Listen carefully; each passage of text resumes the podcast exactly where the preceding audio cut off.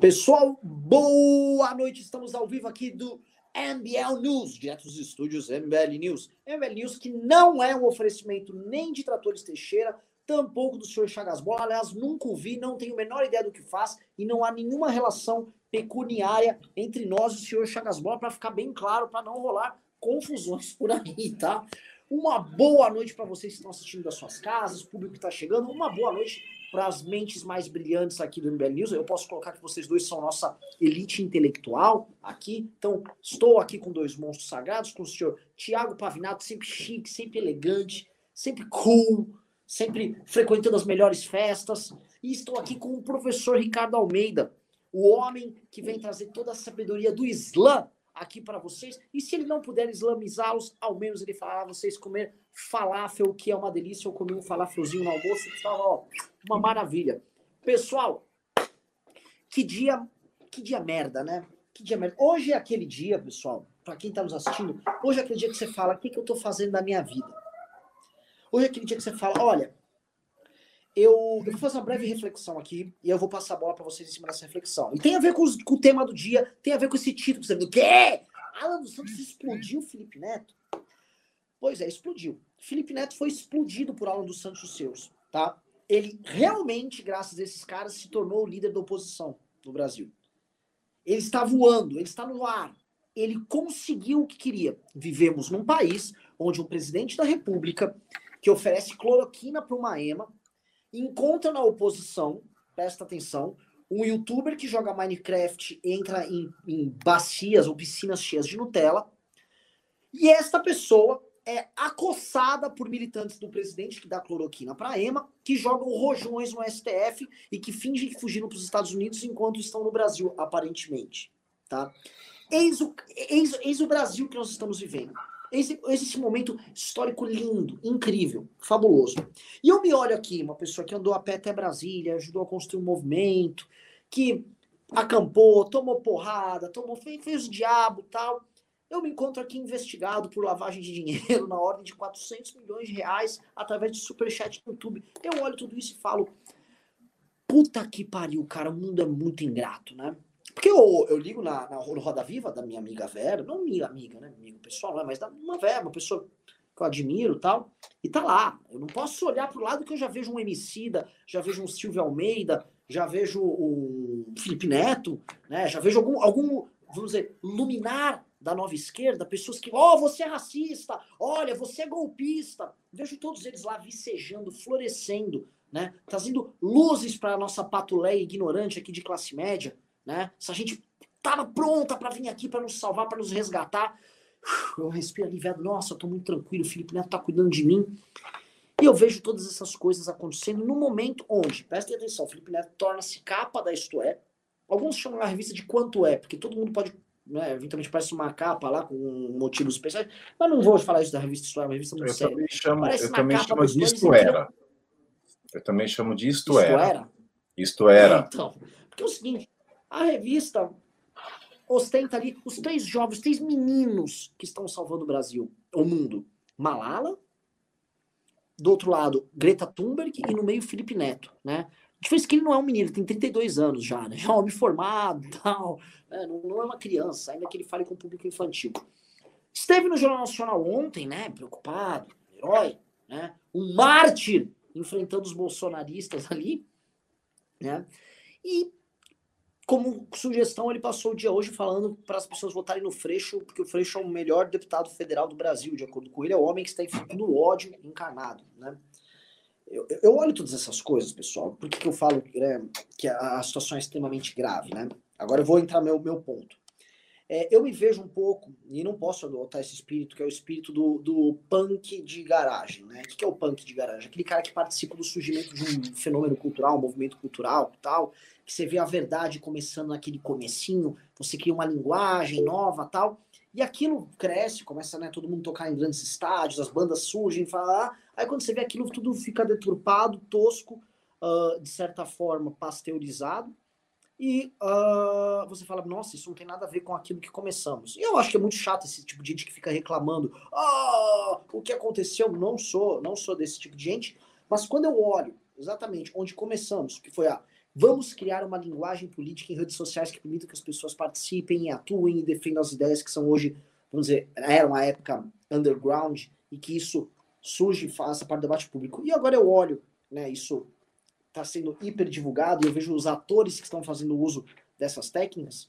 Eu não posso fazer nada hoje, além, antes de tudo, de lamentar pelo destino de nossos irmãos brasileiros não cloroquinados, que, enfim, vão ter que dormir com essa, tá? Vão ter que dormir com o presidente que dá a cloroquina para EMA, tentando enfiar uma CPMF. Agora, inclusive, uma das notícias do dia que ele falou: Guedes, pode tentar, pode tentar, tenta enfiar a CPMF aí.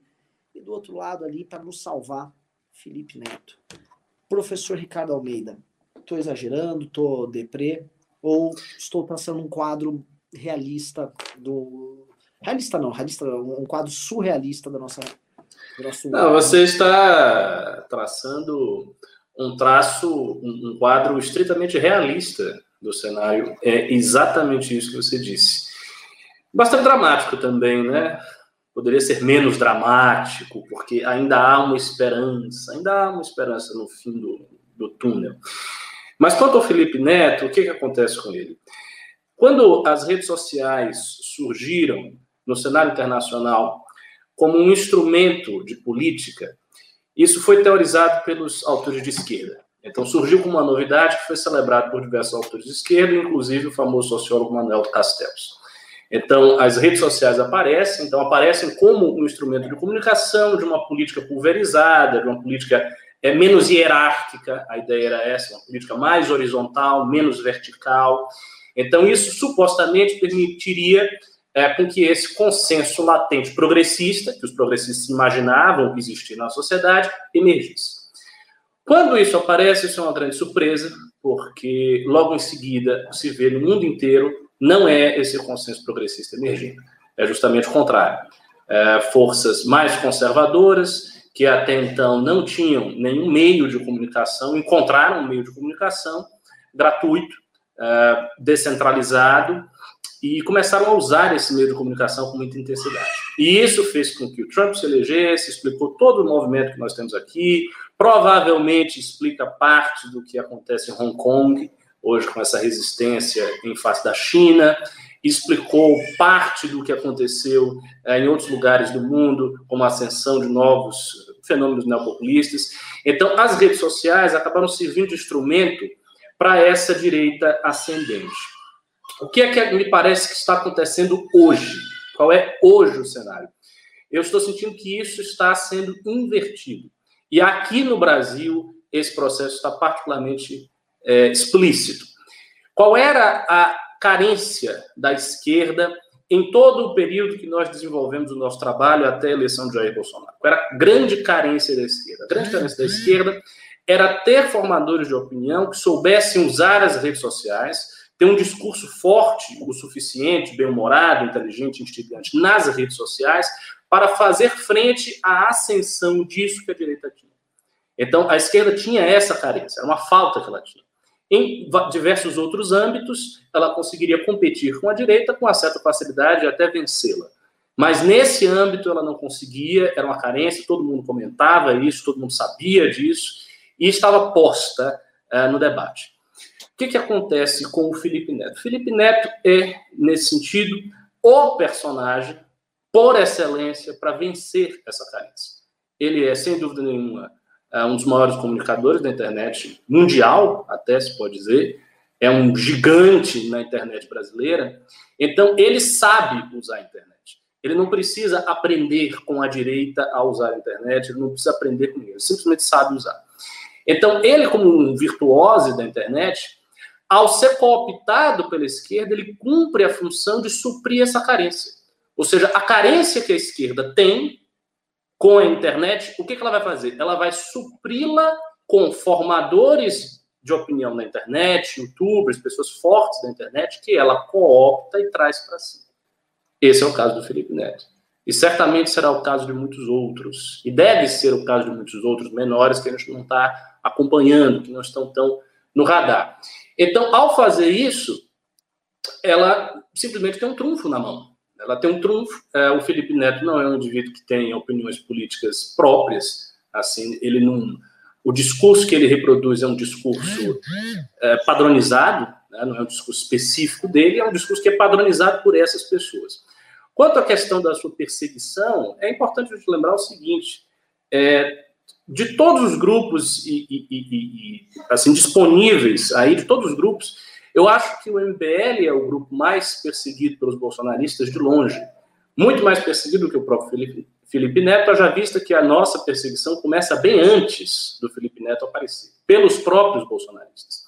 Então, se há alguém que é perseguido pelos bolsonaristas, é o MBL. Se existe um grupo que é perseguido pelo bolsonarista, somos nós. E, no entanto, nós não estamos na posição do Felipe Neto. Por quê? Porque, embora ele seja perseguido também, ele tem um traço distintivo, que é o alinhamento com esse ideário progressista. Então, por esse traço distintivo e por suprir a carência antiga da esquerda em termos de comunicação de internet, é que o Felipe Neto tem a posição que ele está tendo hoje. Maravilhoso, até eu quero depois comentar essa coisa de Castells, mas antes quero ouvir nosso grandioso e belíssimo Thiago. São seus olhos.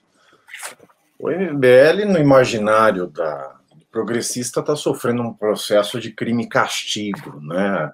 Por a gente nunca ter se alinhado ao progressismo. É claro que a gente não ia ser eleito e agora é recebido de braços abertos pelos chamados antifascistas como heróis da nação, por mais que quem faça algo que realmente possa impactar esse governo seja este grupo, como diz o livro, este grupo de desajustados. Manuel Castells, né, rede de Sociedade de Indignação em Rede, né? É um belo livro e que mostra realmente isso. A ala mais agoste, mais progressista, eles acreditavam, acho que no homem cordial. Eles acreditavam no homem cordial. Eles não sabiam que o homem cordial era um homem cheio de raiva, cheio de ressentimento.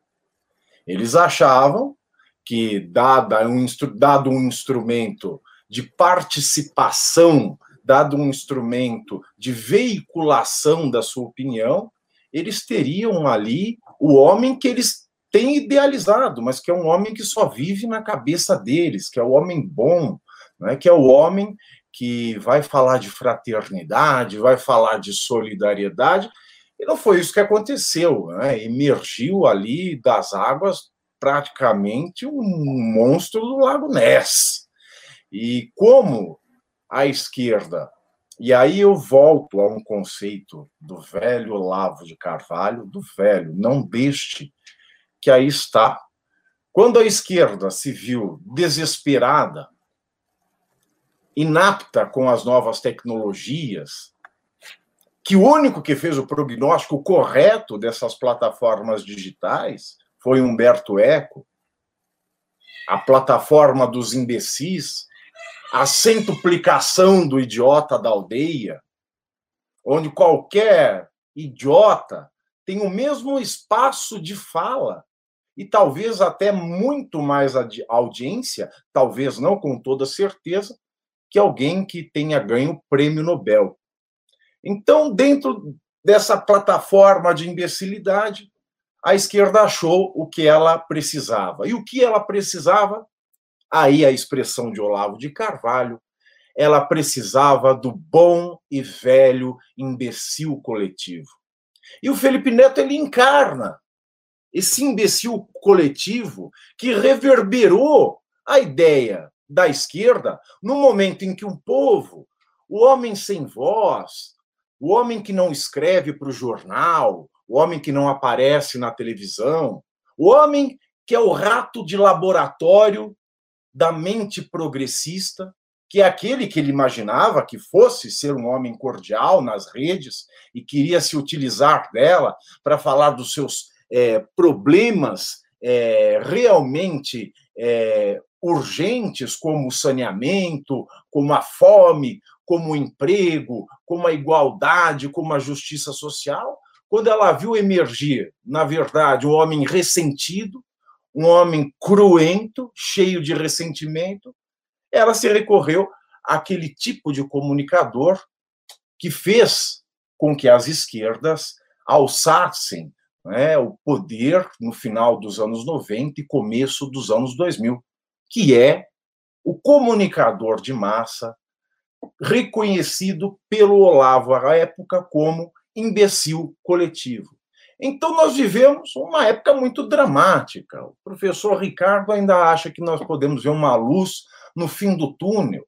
Eu ainda estou tentando achar o túnel, porque eu olho de um lado um imbecil, um jumento, uma pessoa que oferece cloroquina para uma ema, e eis que, quando todos esperam o fim da polarização, quando os nossos políticos mais empolados, como Fernando Henrique Cardoso, que apesar de empolado, foi o melhor presidente que nós tivemos nesse país, esperavam uma volta ao político cordial, ao político que caminhasse ao centro, que discutisse em termos é, que não fossem os termos de Guerra Fria, de comunista e capitalista, quando essa classe política mais elegante, mais sofisticada, pensava que Bolsonaro seria o auge dos absurdos e que depois dele haveria uma calmaria, porque Bolsonaro seria tempestade, eis que o velho progressismo acha no seu trunfo, acha um trunfo no imbecil coletivo.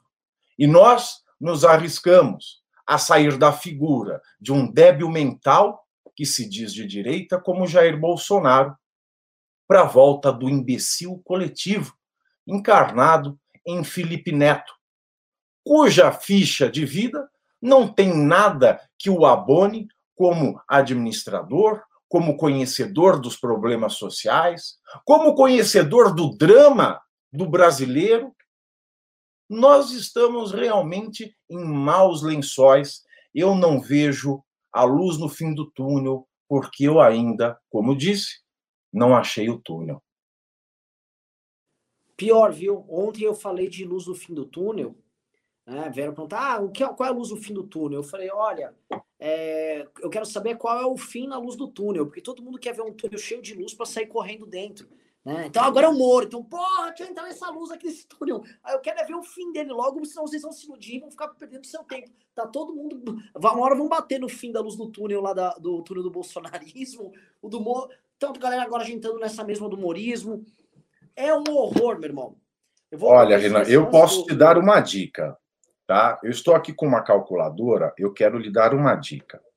Você pega esses 400 milhões, você transforma em 77, 57 milhões de euros e vá para Mônaco.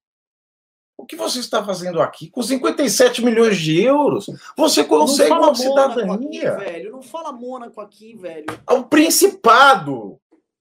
Ah, Principado de Mônaco, tá? O então, tá Principado, eu nem pensei outra, eu não pensei outra coisa.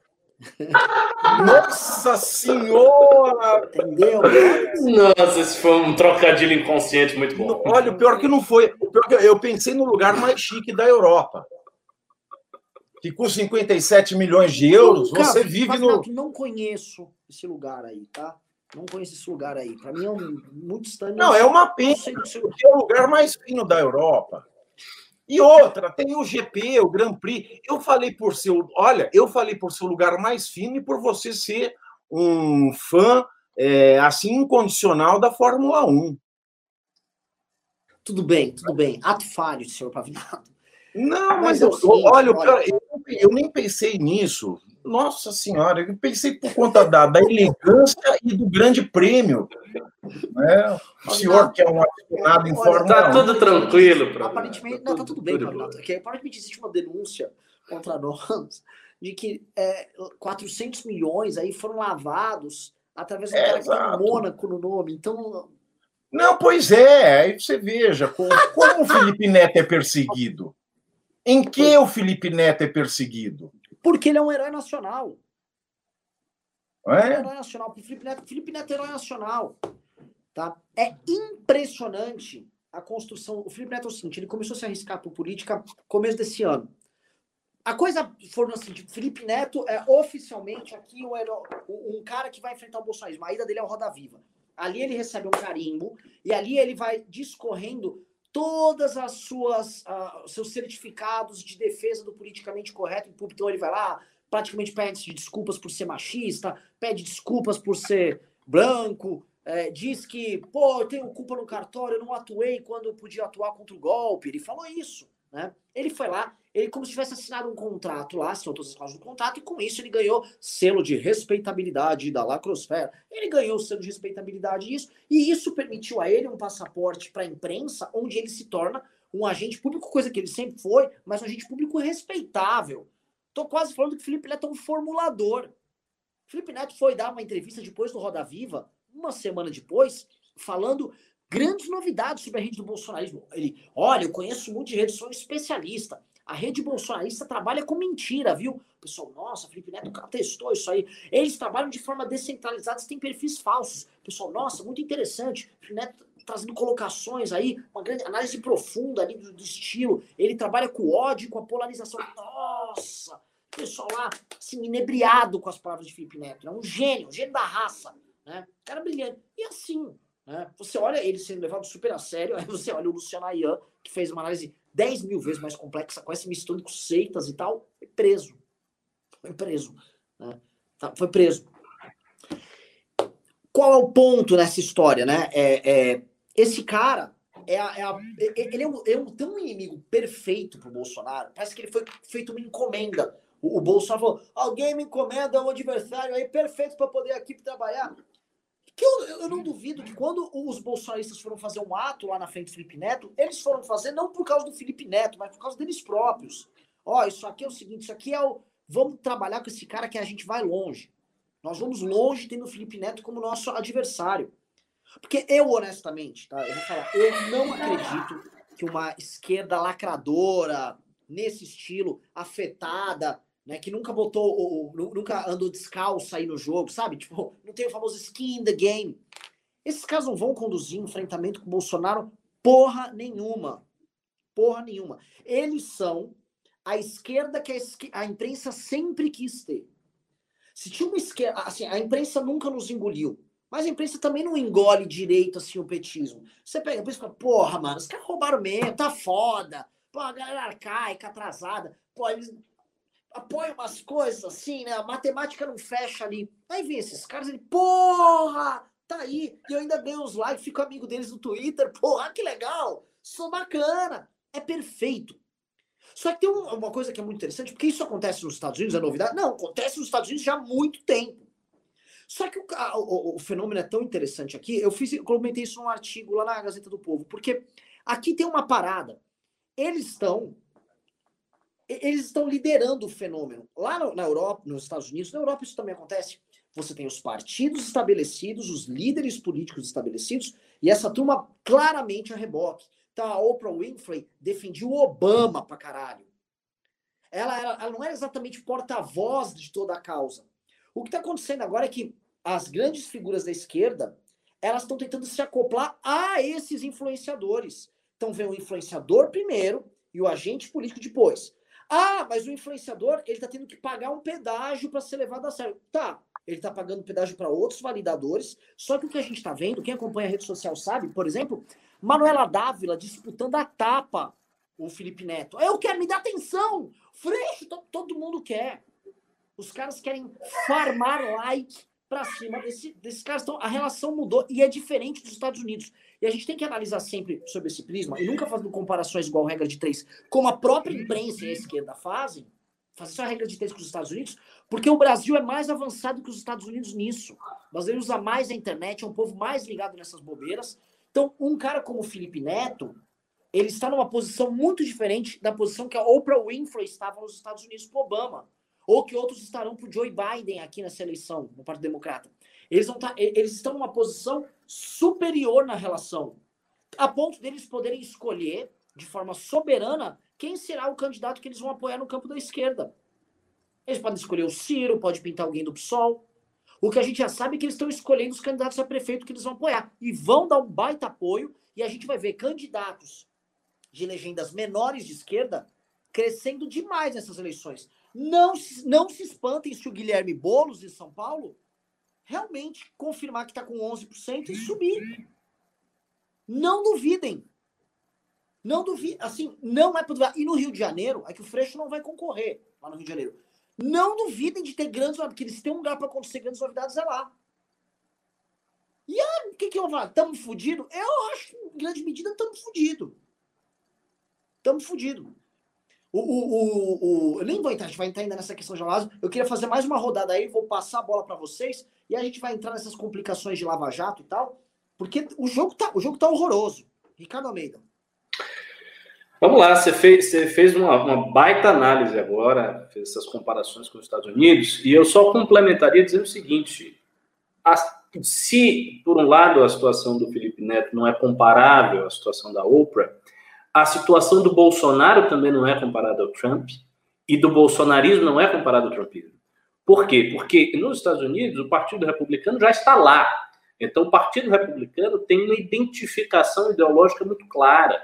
As identificações ideológicas, portanto, elas podem se instanciar nos partidos. Então, onde é que está o, o, o eixo de gravitação ideológica do conservadorismo americano? No Partido Republicano. Ainda que o Trump seja uma figura diferente do Partido Republicano, um, um, um ente atípico, um personagem é, diferente, mas ele saiu pelo Partido Republicano, ele é presidente dos Estados Unidos da América por conta do Partido Republicano. Então, é, isso é, é, diferente. O vínculo dele com o partido não é o mesmo vínculo que o Jair teve com o PSL, que foi um vínculo exclusivamente de, ah, pega aí uma legenda qualquer, eu entro e eu sou presidente.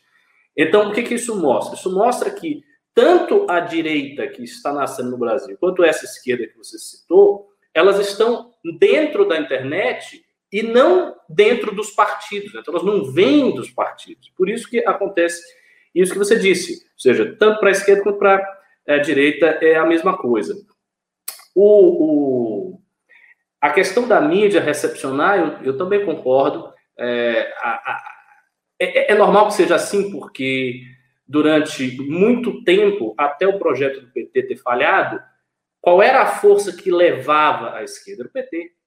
Então, os artistas, os intelectuais, os formadores de opinião, né, as figuras midiáticas, e na época não tinha, a internet era muito, muito mais fraca, as figuras midiáticas, elas estavam ali subsidiariamente ao projeto do PT. Então, elas faziam campanha para o PT. Elas faziam coisas para o PT, elas militavam para o PT. Então, o PT encarnava isso, mas, veja a posição da Globo. Mas a Globo e o establishment midiático do Brasil nunca tiveram a simpatia aberta pelo PT. Ao contrário, eles, claro, eles foram se adaptando à medida que o Lula é, se tornou presidente e continuou o mandato, eles foram se adaptando, mas a simpatia prima facie eles não tinham. Só que as figuras midiáticas tinham simpatia pelo PT e acreditavam no PT. Quando o projeto petista cai e todas essas figuras ficaram queimadas por conta da sua associação, foi necessário buscar outras figuras, outras pessoas, outros personagens, e aí esses personagens, naturalmente, eles não vêm de um partido. Porque nenhum partido foi legatário da herança petista em termos ideológicos. Há uma construção hoje em curso, que é o PDT com Ciro Gomes, mas ainda muito menor do que foi o projeto do PT nos, nos tempos áureos. Então, nenhum partido se tornou legatário dessa herança. Então, como a herança se diluiu, ela se diluiu, foi capturada por figuras midiáticas que não são petistas, que não estão associadas ao PT, e essas figuras, por sua vez, foram recepcionadas pelo núcleo da mídia. Então, isso que acontece com o Felipe Neto, eu vou dizer, eu acho que é uma coisa até inevitável. Eu lembro de um artigo que eu escrevi, foi uma das primeiras coisas que eu escrevi no MBL News, acho que já deve ter mais de um ano isso. E um, uma das passagens lá do artigo, eu dizia o seguinte: Olha, a direita acha que ela sabe usar melhor as redes sociais porque tem uma, uma espécie de habilidade inata. Ah, porque tem um humor muito específico, tem um jeito diferente, então ela sabe usar as redes sociais, e a esquerda não sabe por traços essenciais da esquerda. Havia meio que essa crença. Eu lembro que o Pedro tinha um, pouco dessa tese. E nesse artigo eu disse o contrário. Eu disse, olha, eu não acho que seja o caso. Eu acho que a esquerda, a, a direita está sabendo usar a internet por uma questão de seleção darwinista. Para sobreviver, ela tinha que usar bem a internet, porque era o único meio à sua disposição. E a esquerda tinha outros meios. Mas quando a direita, para sobreviver, usa bem a internet e passa a se destacar muito, o que, que acontece? Esse processo evidencia a carência da esquerda. Então, a carência da esquerda fica evidenciada e ela vai atrás. Então, ela se move para tentar alcançar a direita uh, no, no, no, na competição dentro da internet. Então, uma figura, por exemplo, como o Boulos. O Boulos se tornou extremamente conhecido. O Boulos é um cara extremamente conhecido, e mais do que conhecido, ele é um cara memístico. Olha quantos memes existem com o Boulos. Quantos memes tem com o Boulos? Quantas coisas o Boulos aparecendo? Não sei o que. Ah, o Boulos vai invadir sua casa, o Boulos vai fazer isso, o Boulos vai fazer aquilo. E aí você olha a, a, a pesquisa e mostra isso. E mostra por quê? Por causa disso. Porque o Boulos é muito conhecido, é muito memístico. Então, ele ainda que ele próprio não use as redes sociais com grande habilidade, outras pessoas usam as redes sociais e botam ele no meio. Então ele é beneficiado indiretamente por conta disso. Ele é uma figura memística e memistizada da esquerda, assim como o Felipe Neto é, só que a diferença é que o Felipe Neto, ele em si, é um virtuoso da internet. Então, todas, eu acho que todos os caras de esquerda, homens e mulheres, que tiverem uma atuação muito forte na internet, eles vão começar a se tornar líderes. Veja a Gabriela Prioli, mesma coisa. A Gabriela Prioli fez live com a Anitta. A Anitta hoje é a maior artista do Brasil. Temos assim, a mais conhecida artista do Brasil é a Anitta. E ela fez live com a Prioli. O que, que é isso? Isso é a formação de um novo tipo de classe artística, que já não é mais aqueles compositores da Tropicália, né, Gilberto Gil, Caetano, ou os compositores antigos da bossa nova, do MPB, da época de Chico Buarque, que estavam muito associados a esse projeto da, da esquerda, que saía da ditadura, do projeto de redemocratização. São outras figuras. Né? A Anitta não é uma mulher politizada, mas pode surgir pessoas que são politizadas. O Emicida é um cara politizado. Né? Ele tem um pensamento político. Ele é um artista que se coloca em termos políticos. Então, pode surgir uma outra geração de artistas de esquerda, de rappers, de cantores de soul, de cantores é, de música brasileira meio americanizada.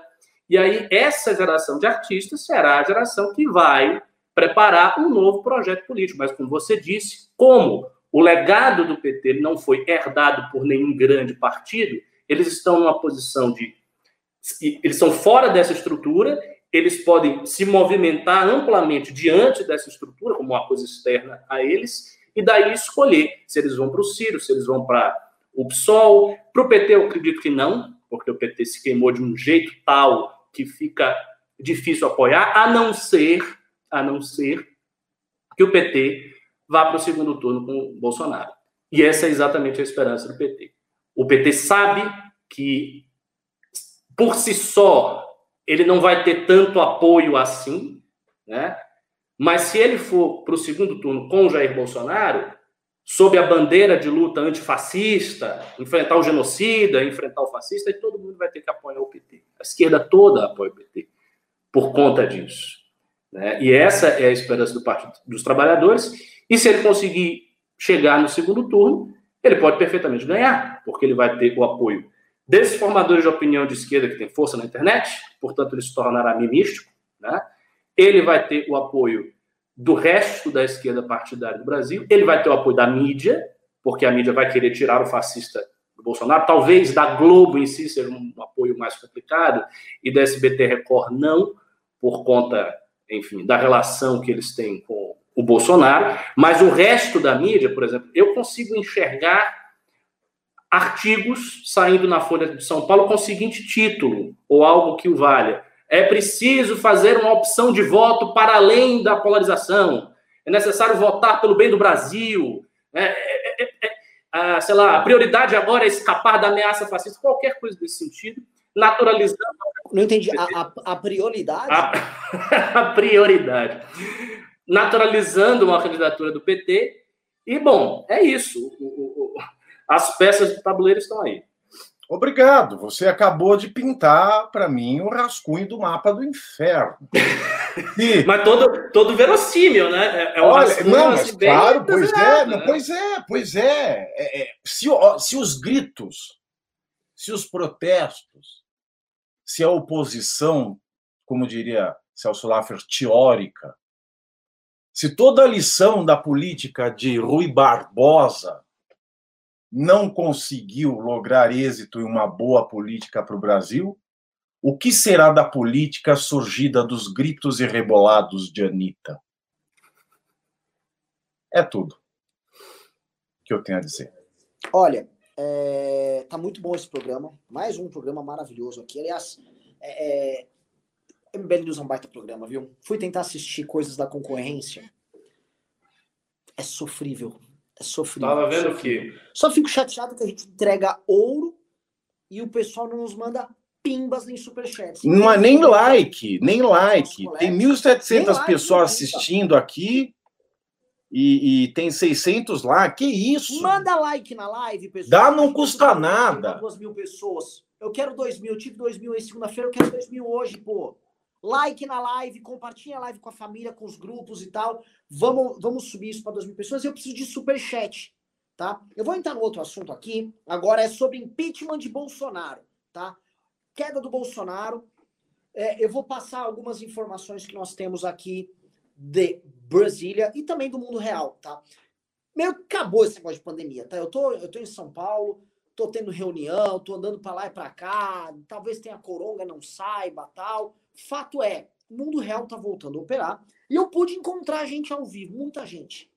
Tô vendo ricos, estou visitando ricos. Por que estou visitando ricos? Será que é para lavar mais dinheiro? Não!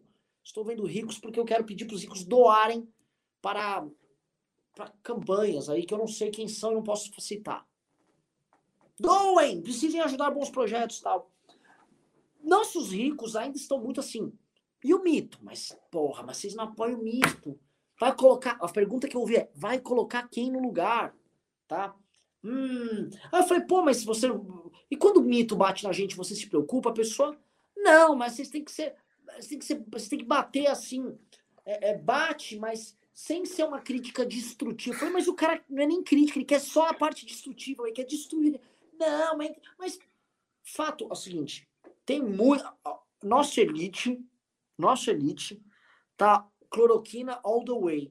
Eu não tinha visto assim. E aí você tem esperança quando pega o Uber, aí você entra lá, o motorista você tá lá com a máscara, o motorista, né? A elite não usa máscara. O motorista tá de máscara, ele não quer morrer, né? Meu primo morreu Faleceu meu primo anteontem à noite, deixou duas filhas. Falei com minha, minha prima, filha dele, ontem tal. Ela teve que enterrar o pai sozinha. É, é, é assim, é, é, a doença existe, a doença mata tal. E a gente fica olhando, né? Os ricos estão cagando. Então, foda, toma. Por que, que, por que, que meu primo não tomou cloroquina, né? Quase, ele podia sobreviver se não tomasse cloro... se ele tivesse tomado a, a, a, porcaria lá da cloroquina, né? Essa é a resposta que os ricos dão pro meu primo, que não era rico. Meu primeiro motorista de caminhão morreu, né? Fazer o quê? É, não era um patriota, eventualmente, como, como, como essa gente é. Mas uh, a elite está lá cloroquinando, o motorista de Uber já não. Tá de saco cheio do que está acontecendo, tá preocupado com a vida dele. Como ele não tem dinheiro sobrando para colocar na bolsa, ele não tem nem como comemorar nem nada. Ele tá, ele tá contando para torcer que as pessoas voltarem a trabalhar para ele poder ter dinheiro para pagar as contas dele no fim do mês.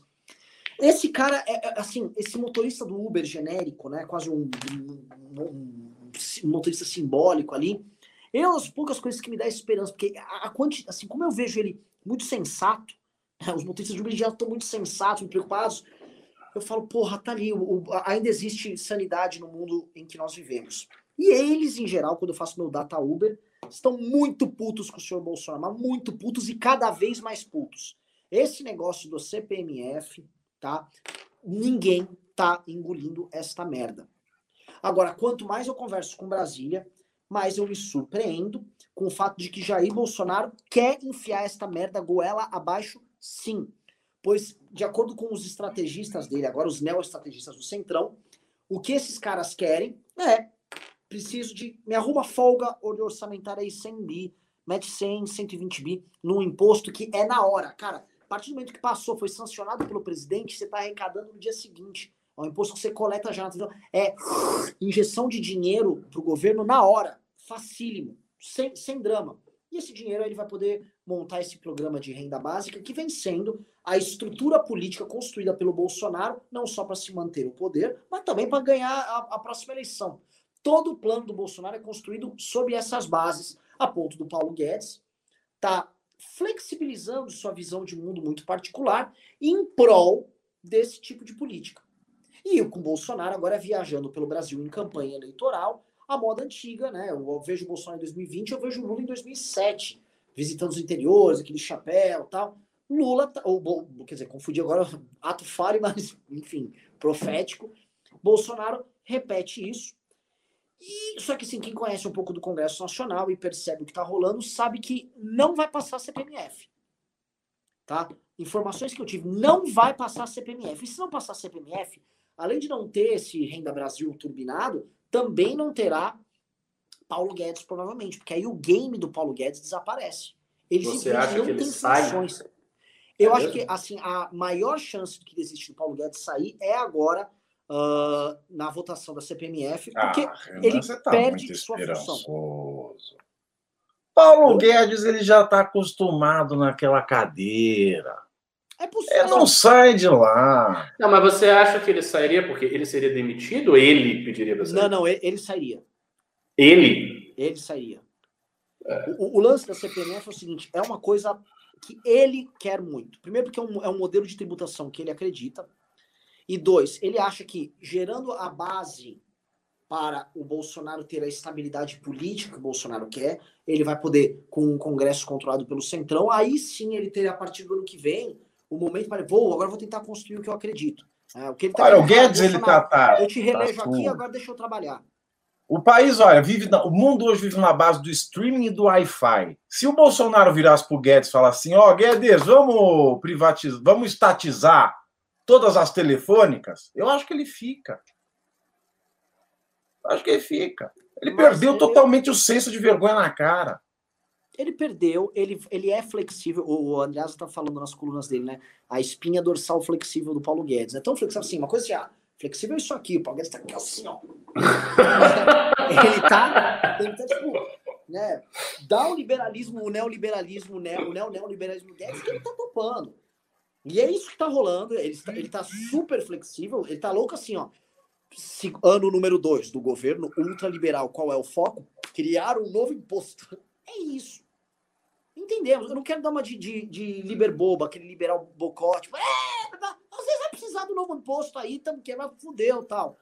Beleza, eu, eu, eu, sou uma pessoa realista, mas o que a gente tem aqui, vendo, não é exatamente o Paulo Guedes olhando para contas públicas. É o Paulo Guedes tentando falar: Bolsonaro, tá aqui a porra do pressuposto para você ter a, a sua reeleição na mão, para você ter a sua ida no segundo turno garantida, para você não depender tanto de uma classe média pentelha e você poder ter um público que, pô, você tá dando dinheiro, injeção dinheiro na veia pro cara ali.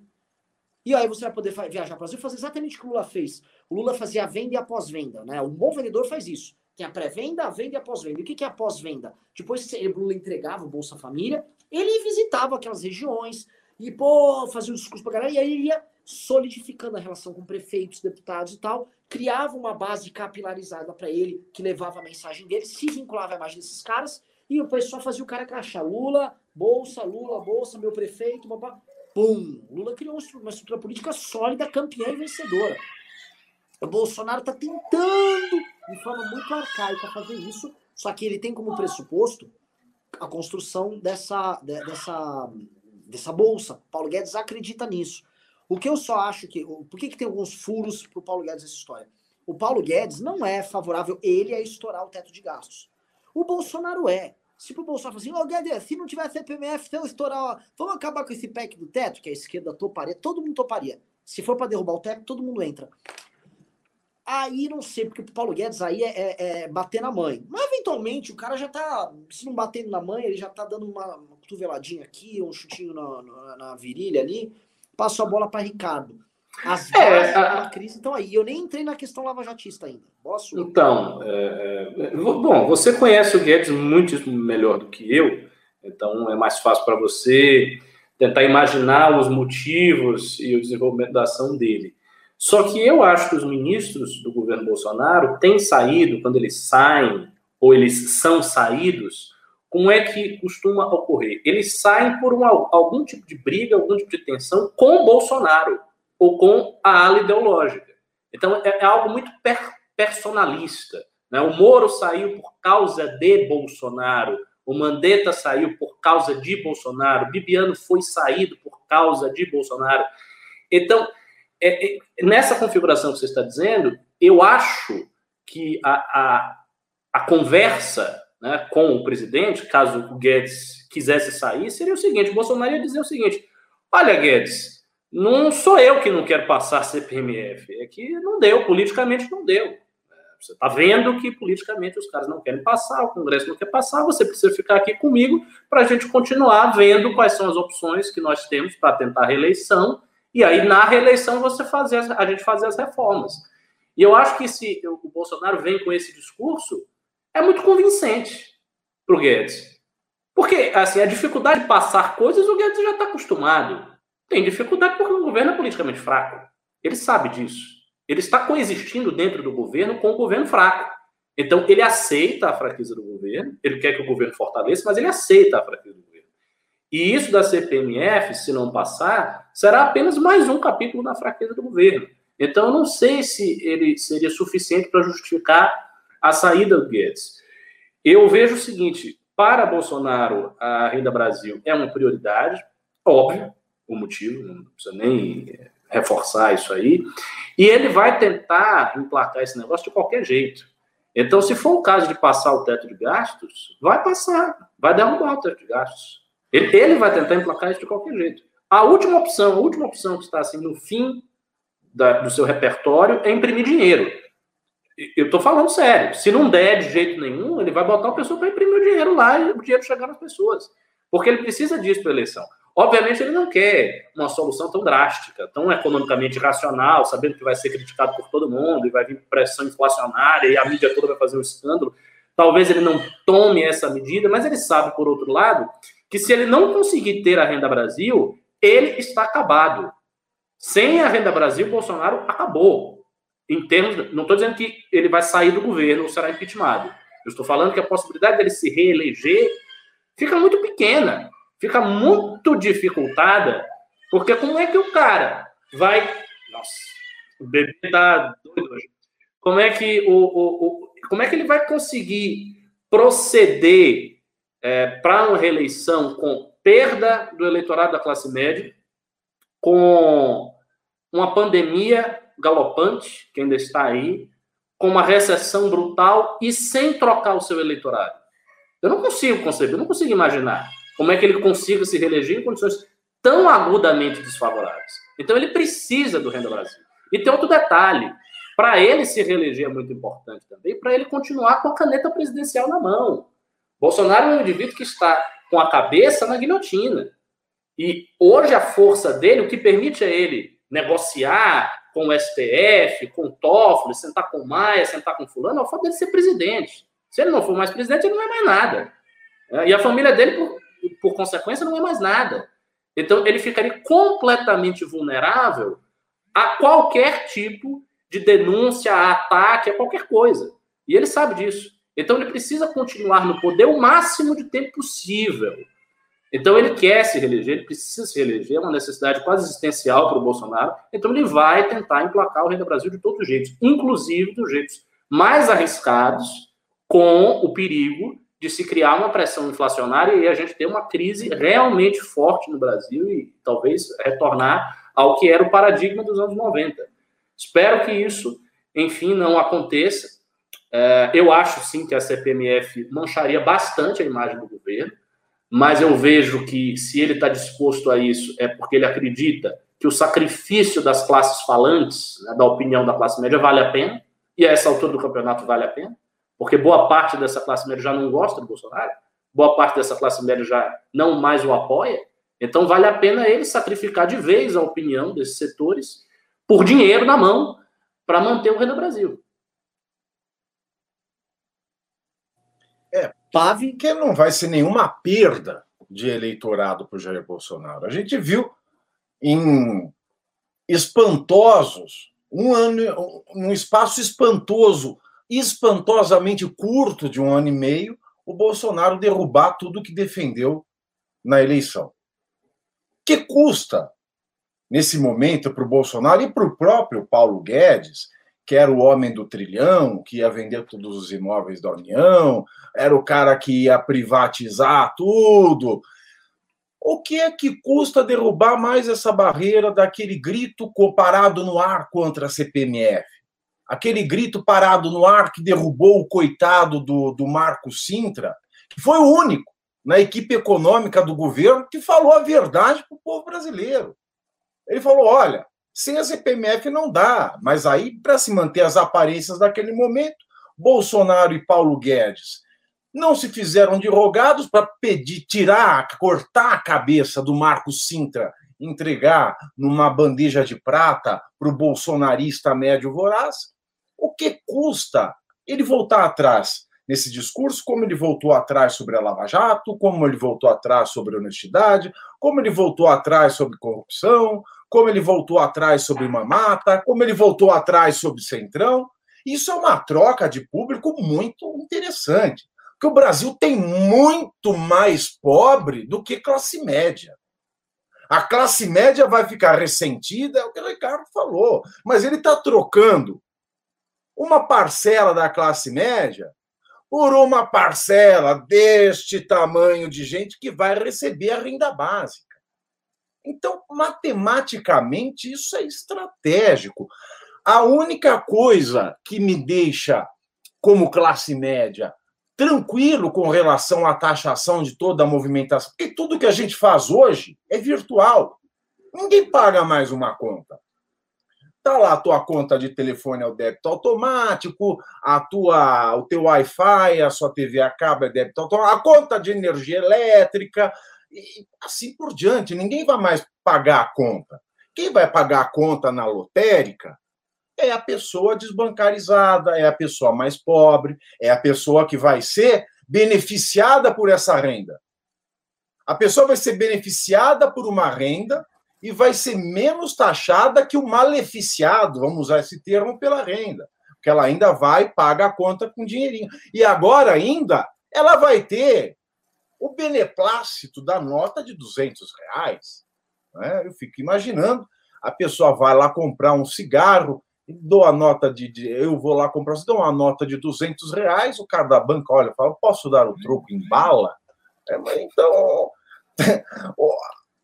o destino que a equipe econômica está traçando, a equipe econômica do governo está traçado, é nebuloso para o Brasil que produz mas não é nebuloso para o Brasil que é assistido. Infelizmente, esse é um país de pessoas que ainda são assistidas. Há muita responsabilidade disso dos governos anteriores, obviamente. O Bolsa Família, que era um programa para que a gente mantivesse uma qualidade de vida das famílias mais desassistidas, para que elas pudessem se reinserir no mercado e na sociedade e sair do programa. Era um programa de entrada para que a pessoa caminhasse, começasse a caminhar com as pernas próprias. Não foi o que aconteceu. Cada vez mais gente foi se aglutinando nesse programa, e o programa é, deixou de ser a esperança do caminhar com as pernas próprias e passou a ser a muleta da geral. E passou a ser uma moeda é, é, eleitoral muito forte. Tanto é que, se o PT, para usar uma palavra chula, não tivesse cagado no pau da maneira que fez, não tivesse se corrompido da maneira que se corrompeu, se o PT mantivesse a corrupção brasileira dentro das condições normais de temperatura e pressão brasileira, ele ainda estaria no poder, com, sem dúvida nenhuma. É que o PT errou a mão demais, a ganância falou mais alto. E esse é um, é um cálculo fácil. Esse, essa é uma receita para reeleição muito fácil de se fazer e com resultado garantido. Então, o governo proteger a CPMF não é nenhum absurdo. O governo via a defender uma renda básica mais universalizada também não é nenhum absurdo, porque esse governo é calcado na falta de palavra, no desdisse e no absurdo. E o cálculo, como eu falei, é maravilhoso. A parcela que vai ser afetada é muito menor que a parcela que vai ser beneficiada. E eu repito, na minha visão externa, não conheço Paulo Guedes, Mas, como espectador do circo brasiliense, eu acho que se amanhã o Bolsonaro decidir estatizar as telefônicas, o Paulo Guedes, por esse amor metafísico à cadeira de ministro que ele criou, ele topa. Ele topa tudo por dinheiro. Não é topa tudo por dinheiro, ele topa tudo pela posição que ele ocupa.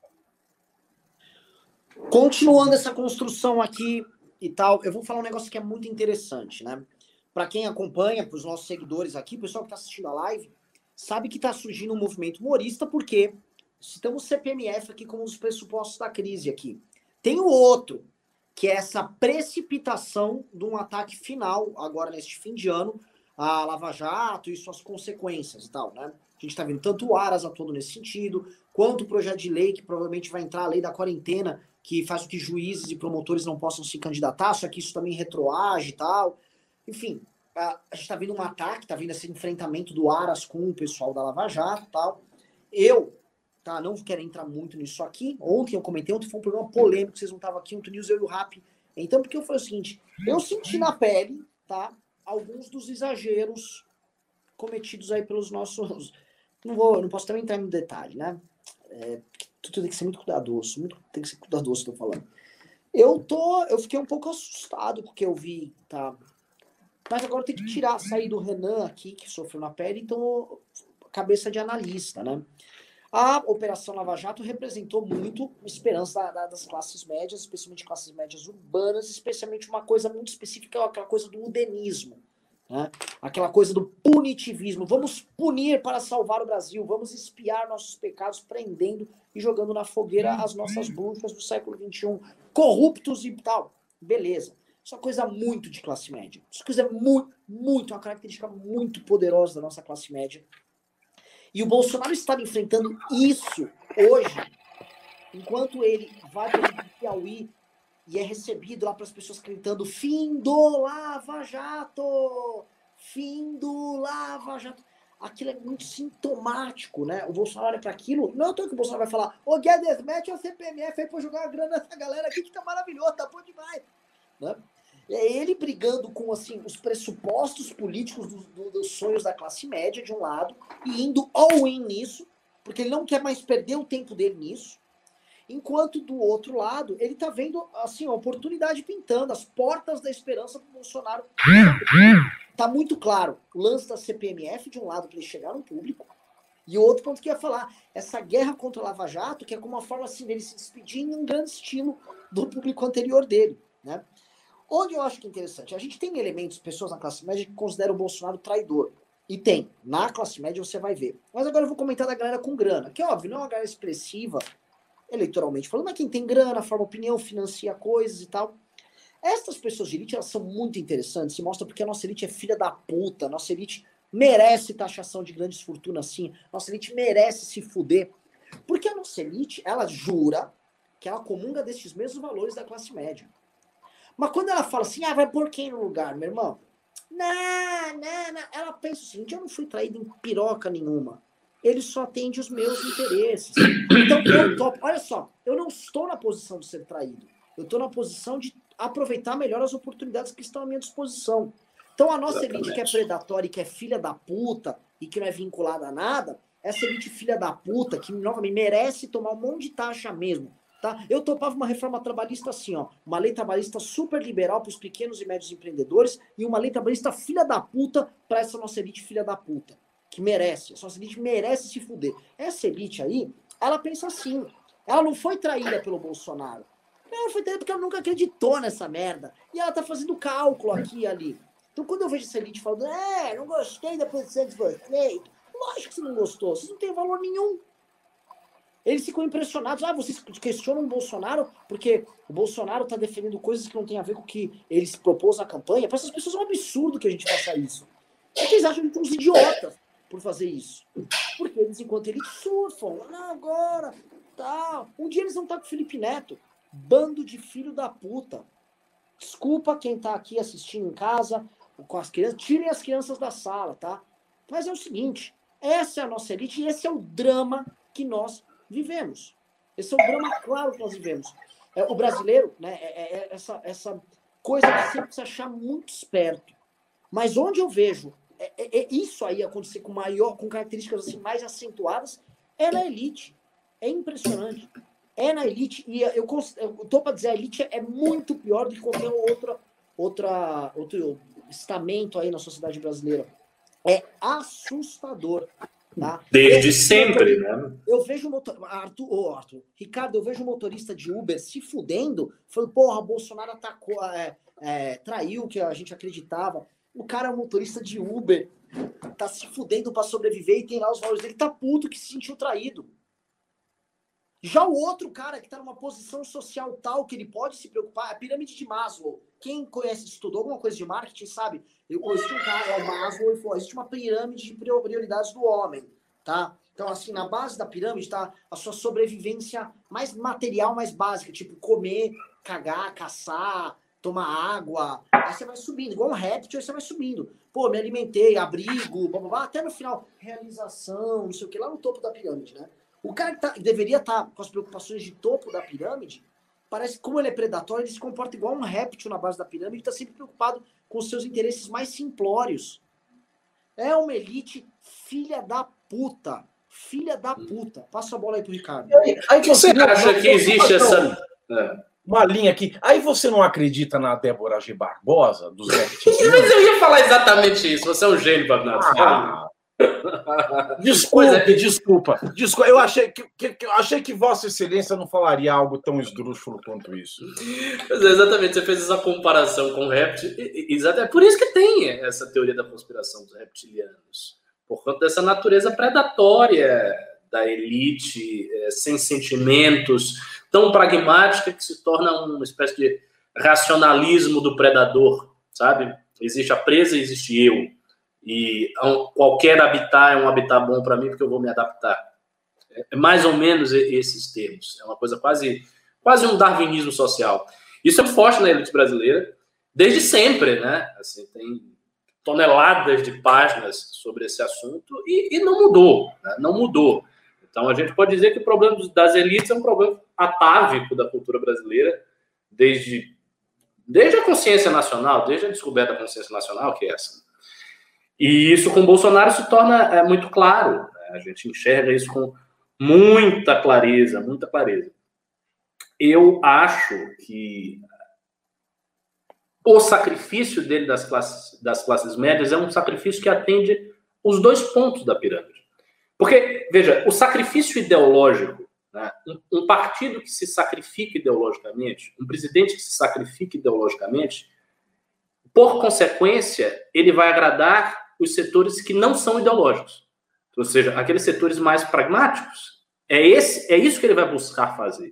E o Bolsonaro está fazendo exatamente a mesma coisa. Então ele busca agradar os setores pragmáticos, que são quais? O povão, porque premido por necessidade muito urgente, precisa ser pragmático mesmo, não, não tem tempo de ficar, ah, eu acho isso, eu acho aquilo, eu quero saber aqui do meu auxílio, porque eu não tenho dinheiro, essa é a realidade.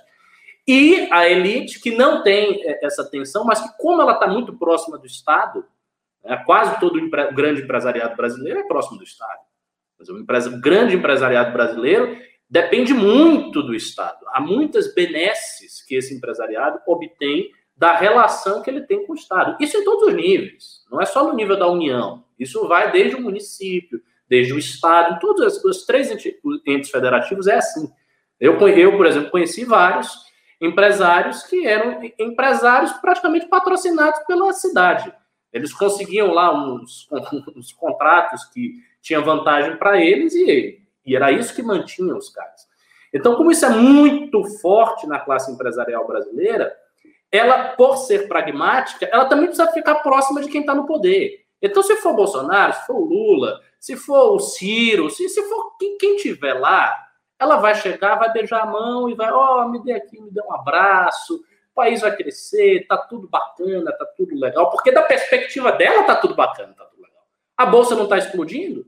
Toda hora a gente não fala que a bolsa tá indo bem. Ah, a bolsa tá indo bem no Brasil. A bolsa tá indo bem no Brasil.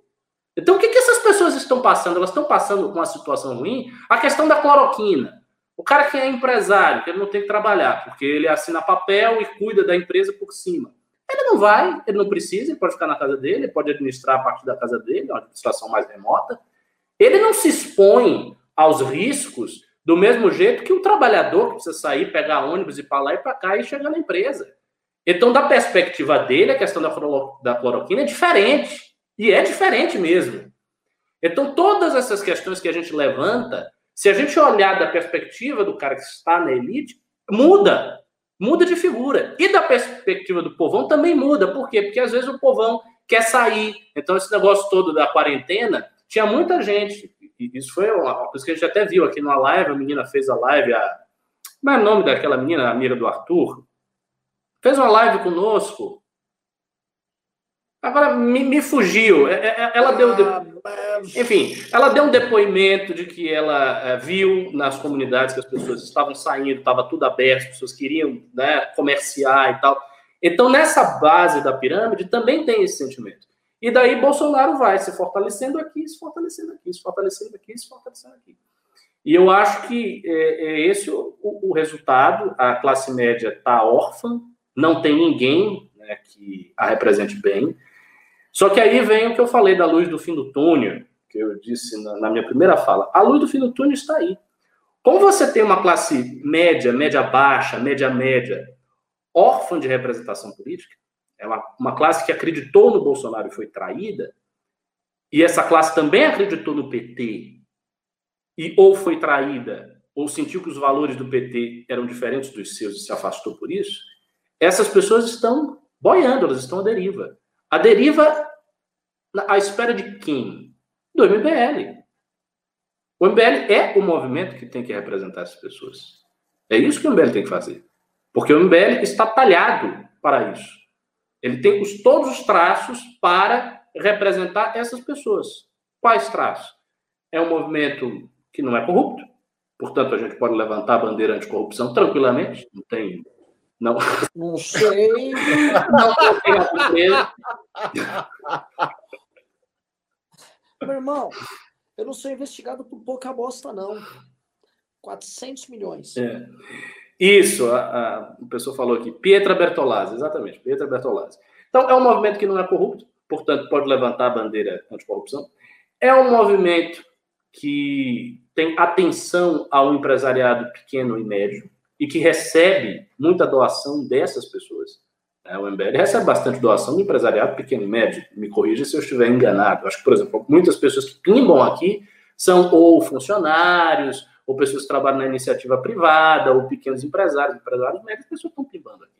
Então, tem essa proximidade sociológica, é um movimento liberal, né? o que significa que há uma crítica à intervenção frequente do Estado na vida das pessoas, coisa que essa galera de o, desde o cara do Uber até o cara que tem um pequeno negócio, um mercado, todo mundo acha que o Estado se mete demais e não quer que o Estado se meta, a não ser para assegurar alguns direitos trabalhistas, o que para o MBL também não seria difícil de defender, porque nós não somos extremamente libertários, então a nossa ideia dos direitos trabalhistas não é uma ideia draconiana ou excessiva ou muito radical.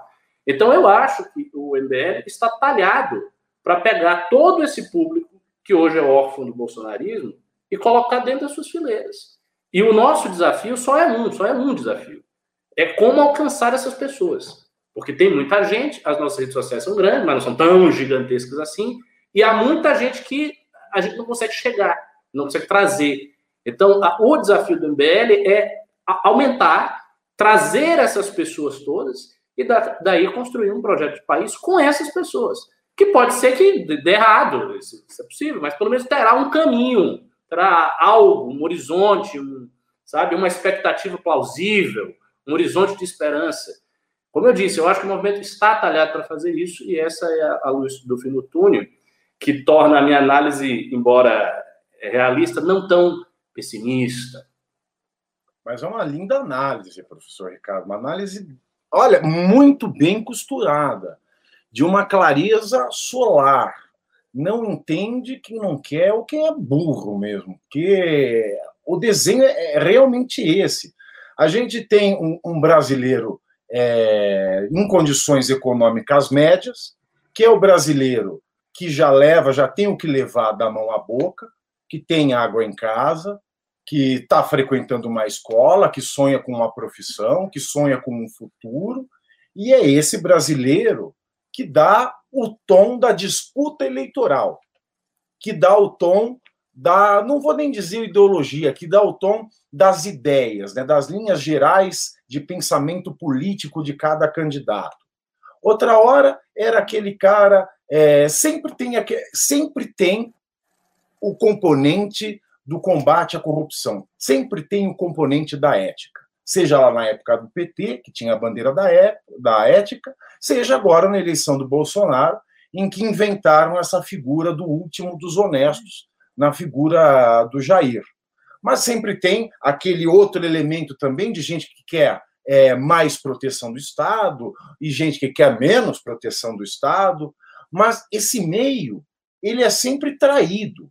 Esse meio, ele é sempre desiludido quando o seu candidato chega ao poder. O eleitor médio, o eleitor econômico médio do petismo foi traído pelo petismo com tanta corrupção. Sim. O eleitor econômico médio do Bolsonaro foi traído já pelo Bolsonaro, que abandonou todas as suas, as suas ideias políticas.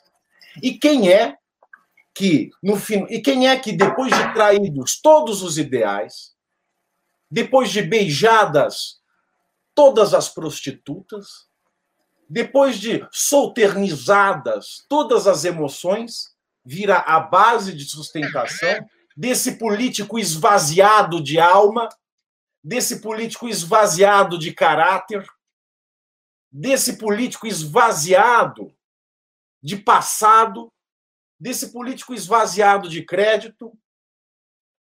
Como disse, como disseram muito bem estas duas genialidades aqui são as duas pontas, as duas pontas da pirâmide.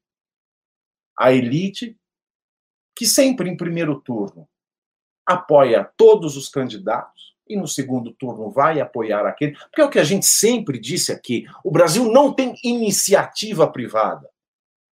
Nós temos grandes empresários que se apropriam de um bem público que é o dinheiro barato do Banco Nacional de Desenvolvimento Econômico e Social, ou dos bancos de desenvolvimento dos estados ou dos caixas municipais.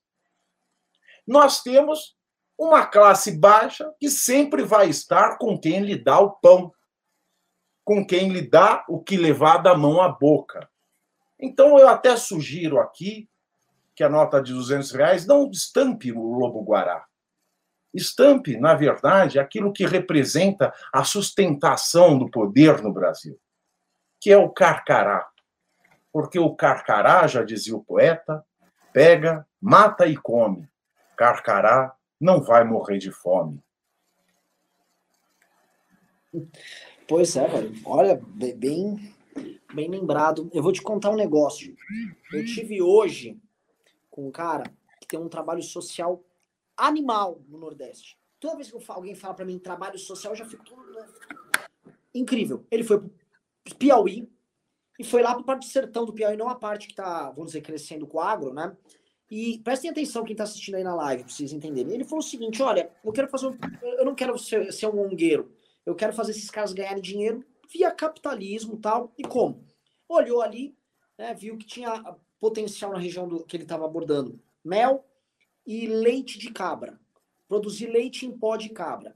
Foi, falou, não adianta eu, pô, vou ensinar os caras a viverem como... Não, não, as, as pessoas mal sabiam falar. São pessoas que vivem ali no círculo da seca tal, mas o cara sabe coletar o mel, ele tem um tambor de mel em casa que eventualmente vale, se for vender aquilo a 5 mil reais. Só que o cara tira 150 reais no mês. E tem as cabras dele lá que, tá, que dá pra pegar. O que, que ele fez? Articulou ali, falou: olha, vou te pagar dois pau e meio por mês só que você vai me dar tantos litros de leite de cabra. E ensina o cara a cuidar da cabra. Começou a fazer isso, tá produzindo leite em pó de cabra, vai exportar agora, vai conseguir botar em mercados, tal, tá indo super bem. O projeto dele com mel, mesma coisa, tá? O que, que eu quero dizer com isso aqui?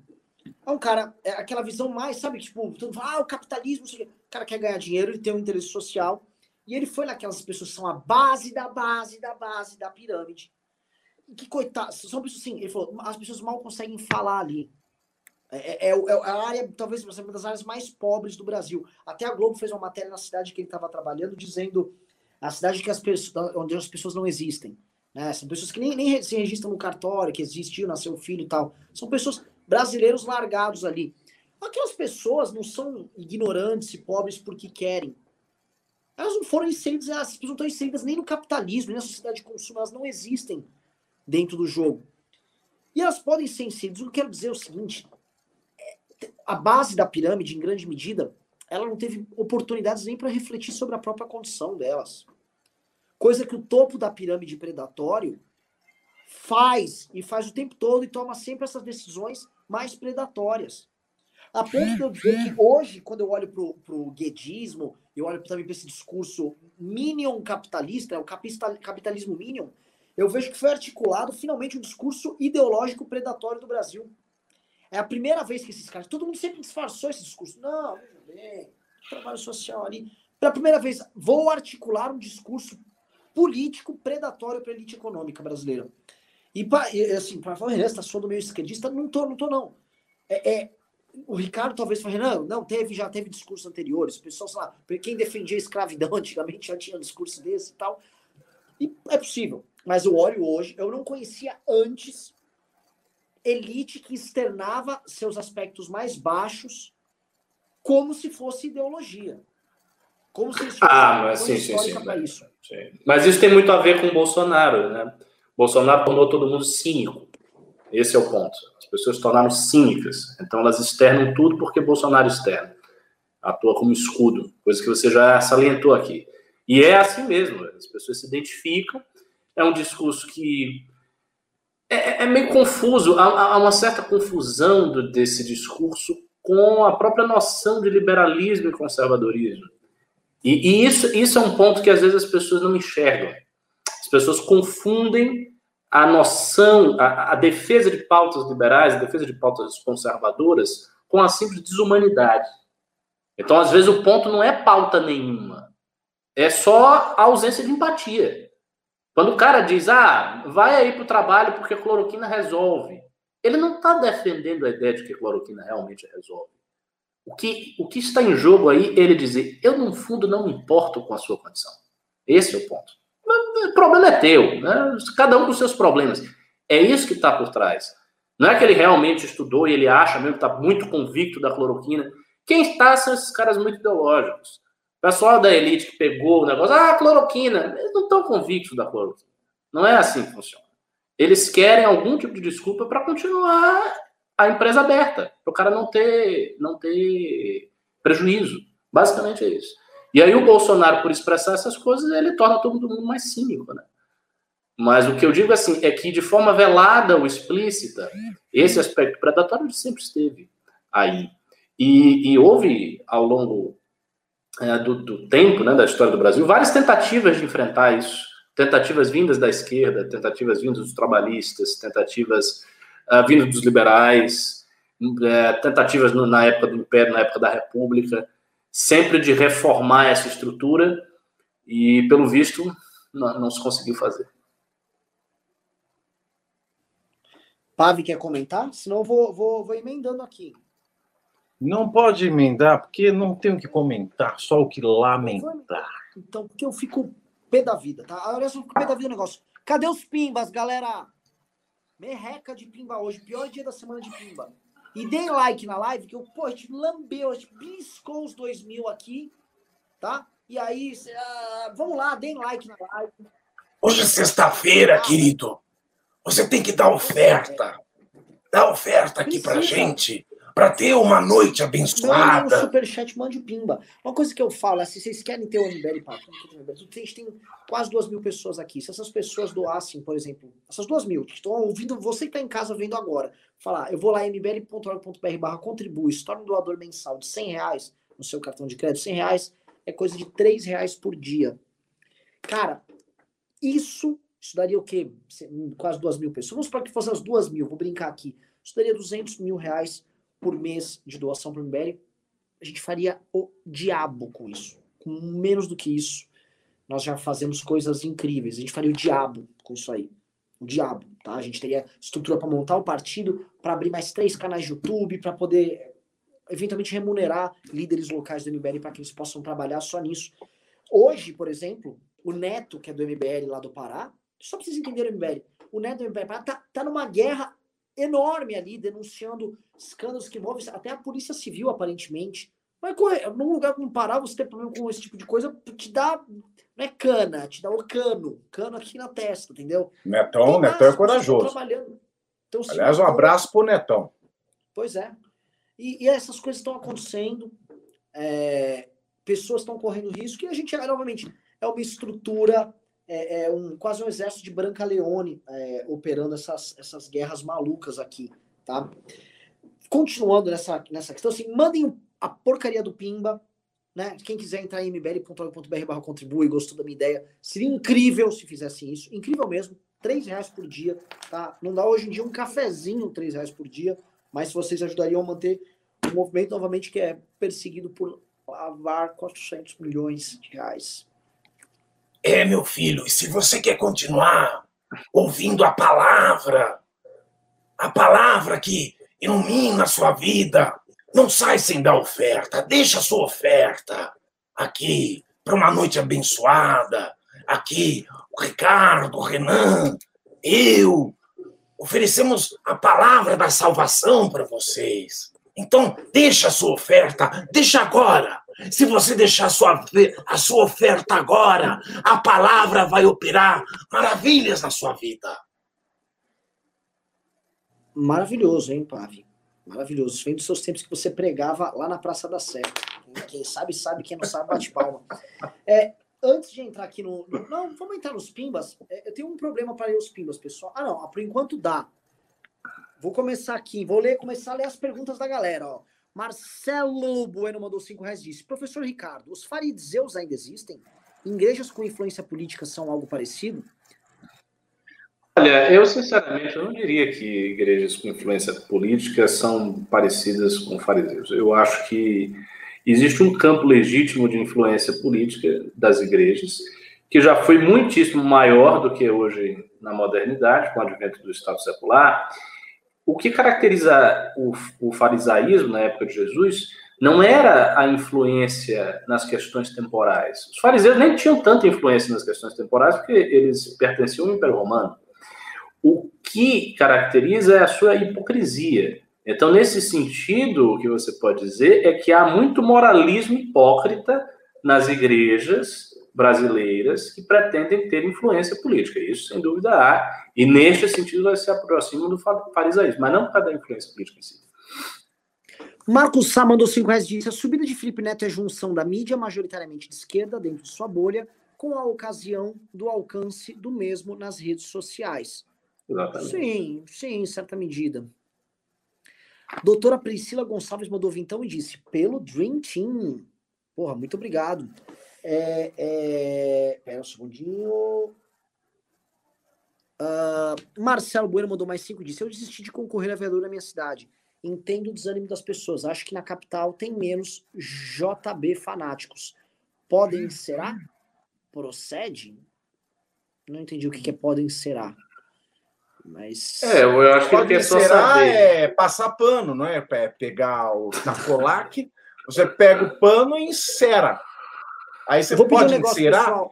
O, Ricardo, consegue ler os pimbas aí? Porque eu Consigo, consigo. Bom, Marcelo, depende da sua cidade, né? Você teria que verificar. Faça o seguinte: verifique os votos, o resultado dos votos, tente apreciar isso. Uh, Anderley Pastel do 10 reais. Essa perseguição do politicamente correto é a Revolução Francesa tosca. Cancelamento execução na guilhotina e Felipe Neto é o Robespierre. Ah, são analogias possíveis. Né? Assim, essas analogias com a Revolução Francesa também são uma espécie de epidemia né? no debate público brasileiro. As pessoas adoram isso. Então, todo mundo é Robespierre, todo mundo é São Justo, sempre tem uma Revolução Francesa por aí, para lá e para cá. Eu vejo que é uma imagem muito usada. Ao ver, usada até demais. Usada até demais. Roger Alves, dou 10 reais. Lembrei do dia em que Rodrigo Constantino disse que o livro A Sociedade em Rede, de Manuel Castells, era muito esquerdista, só porque apareceu uma foto da Gabriela Prioli. Isso foi o que sobrou dele. Bom, eu não sei se ele disse porque só, só por isso, mas de fato o Manuel Castells é, é um sociólogo de esquerda. Ah, olha, eu cheguei. Olha, eu posso repartir, compartilhar com vocês uma grande alegria da minha vida.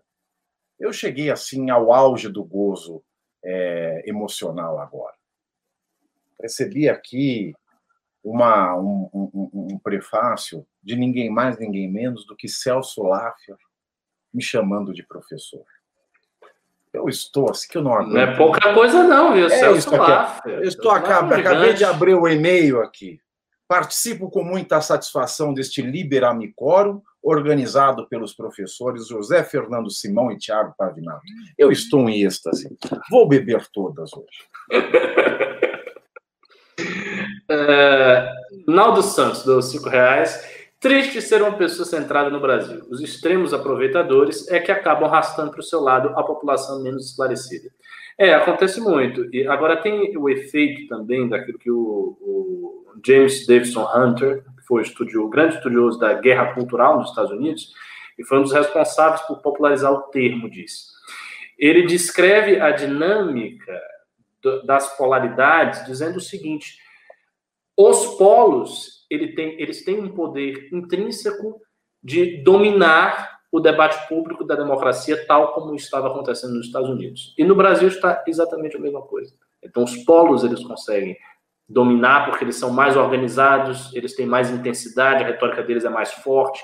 Como eles estão acima da temperatura, isso faz com que a atenção na internet se foque no que é mais extremo, isso é natural. O fluxo de informação é tão gigante que se você está lá correndo a timeline, o que lhe chama mais atenção é aquilo que pega mais fundo, né? Que pega no nervo, ou é uma frase mais forte, uma frase de efeito, uma lacrada, um golpe.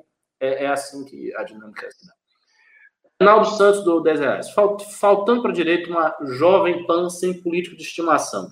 Estamos sem opção de um canal de jornalismo. Antagonista poderia ser, mas só quer fazer revistinha paga. Não sou feito de dinheiro. Pois é, você está falando um problema. A gente precisaria realmente ter uma rádio.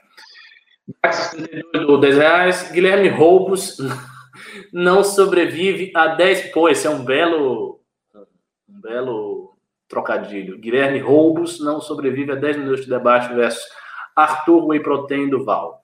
Tô doando via PicPay, porque esses 30% ferra vocês. Pelo David, do 5 reais. Posso jogar uma meta aqui pra galera? Só avisando, tá? Falta 400 reais para bater a meta, pessoal. Vamos bater a meta hoje, vai? Bora lá. Uh, Danilo David do 5 reais. Renan, me animei com sua presença. Alexandre Tome do 18,90. Bolsonaro com pneumonia, vamos prestar atenção. Tomara que resolva com antibióticos, mas é uma complicação do Covid-19. Eduardo Pereira, do 5 reais. Renan, mandei uma mensagem no seu IG Pimba pelo PicPay. Leia lá. Bora Bahia, minha porra, saudando o melhor time do mundo. Eduardo Vinícius. Do... Era, é o Eduardo Pereira? É. Ele, ele, ele quer que eu leia? Que eu tô vendo aqui que ele mandou mesmo mensagem. Sim, sim, sim. sim. Quer que leia? Olha, ele mandou: Renan, meu irmão, pelo amor de Deus, não se deixe abater. Imagino como você deve estar se sentindo, mas vamos lá. O MBL não é essa força temida à direita e à esquerda à toa. Quem derrubou uma presidente por vias democráticas? Quem mudou o modo que as pessoas, principalmente os jovens, de olhar para a política? Vocês são gigantes. Não se deixem abater, vocês são primordiais no processo. Por favor, não desistam, por favor. É, eu não falei desse dia que antes de começar o news, eu fiz uma live no Instagram que eu estava comentando essa condição, né? É, eu olho, estou é, tô vendo Felipe Neto lá, e o que, que eu tô vendo? Porra, tô me matando, semana que eu sou? Sou investigado por lavar é. dinheiro. É uma coisa é, assim. É, é, porque assim, tem uma diferença, né? Tem uma diferença da situação que o MBL se encontra hoje com a situação que ele se encontrava quando ele derrubou de Rousseff. Quando houve o impeachment, naquele período, a gente estava remando com a onda. Então a onda era muito grande, muito forte, e o MBL estava ali remando, organizando, se articulando e se amadurecendo nesse processo. Agora nós estamos lutando contra a corrente. Então, existe uma série de problemas na onda, a onda virou, a própria onda bolsonarista virou também, e a onda bolsonarista já foi um problema para o MBL. Então, a situação do movimento muda, né? Por isso. É, Vinícius, dou 20 reais. Vou me dar o direito de opinar. Vocês estão supervalorizando o Felipe Neto e ajudando a esquerda a criar um monstro. Esse cara não merece seu nome em um título de live de um segmento de direita liberal. Discordo. Discordo completamente. É, é, comenta aí, cara, mas assim, é absurdo. Não, assim, a... É o grande nome que a esquerda tá, tá construindo. É isso. E as coisas estão se construindo ao redor dele, inclusive. Exatamente. E não, e não é o MBL. Ele, assim, ele não é um ilustre desconhecido que o MBL está falando muito e daí está ficando conhecido por causa do MBL. Ele está ganhando, ficando conhecido, não, porque ele já é muito conhecido.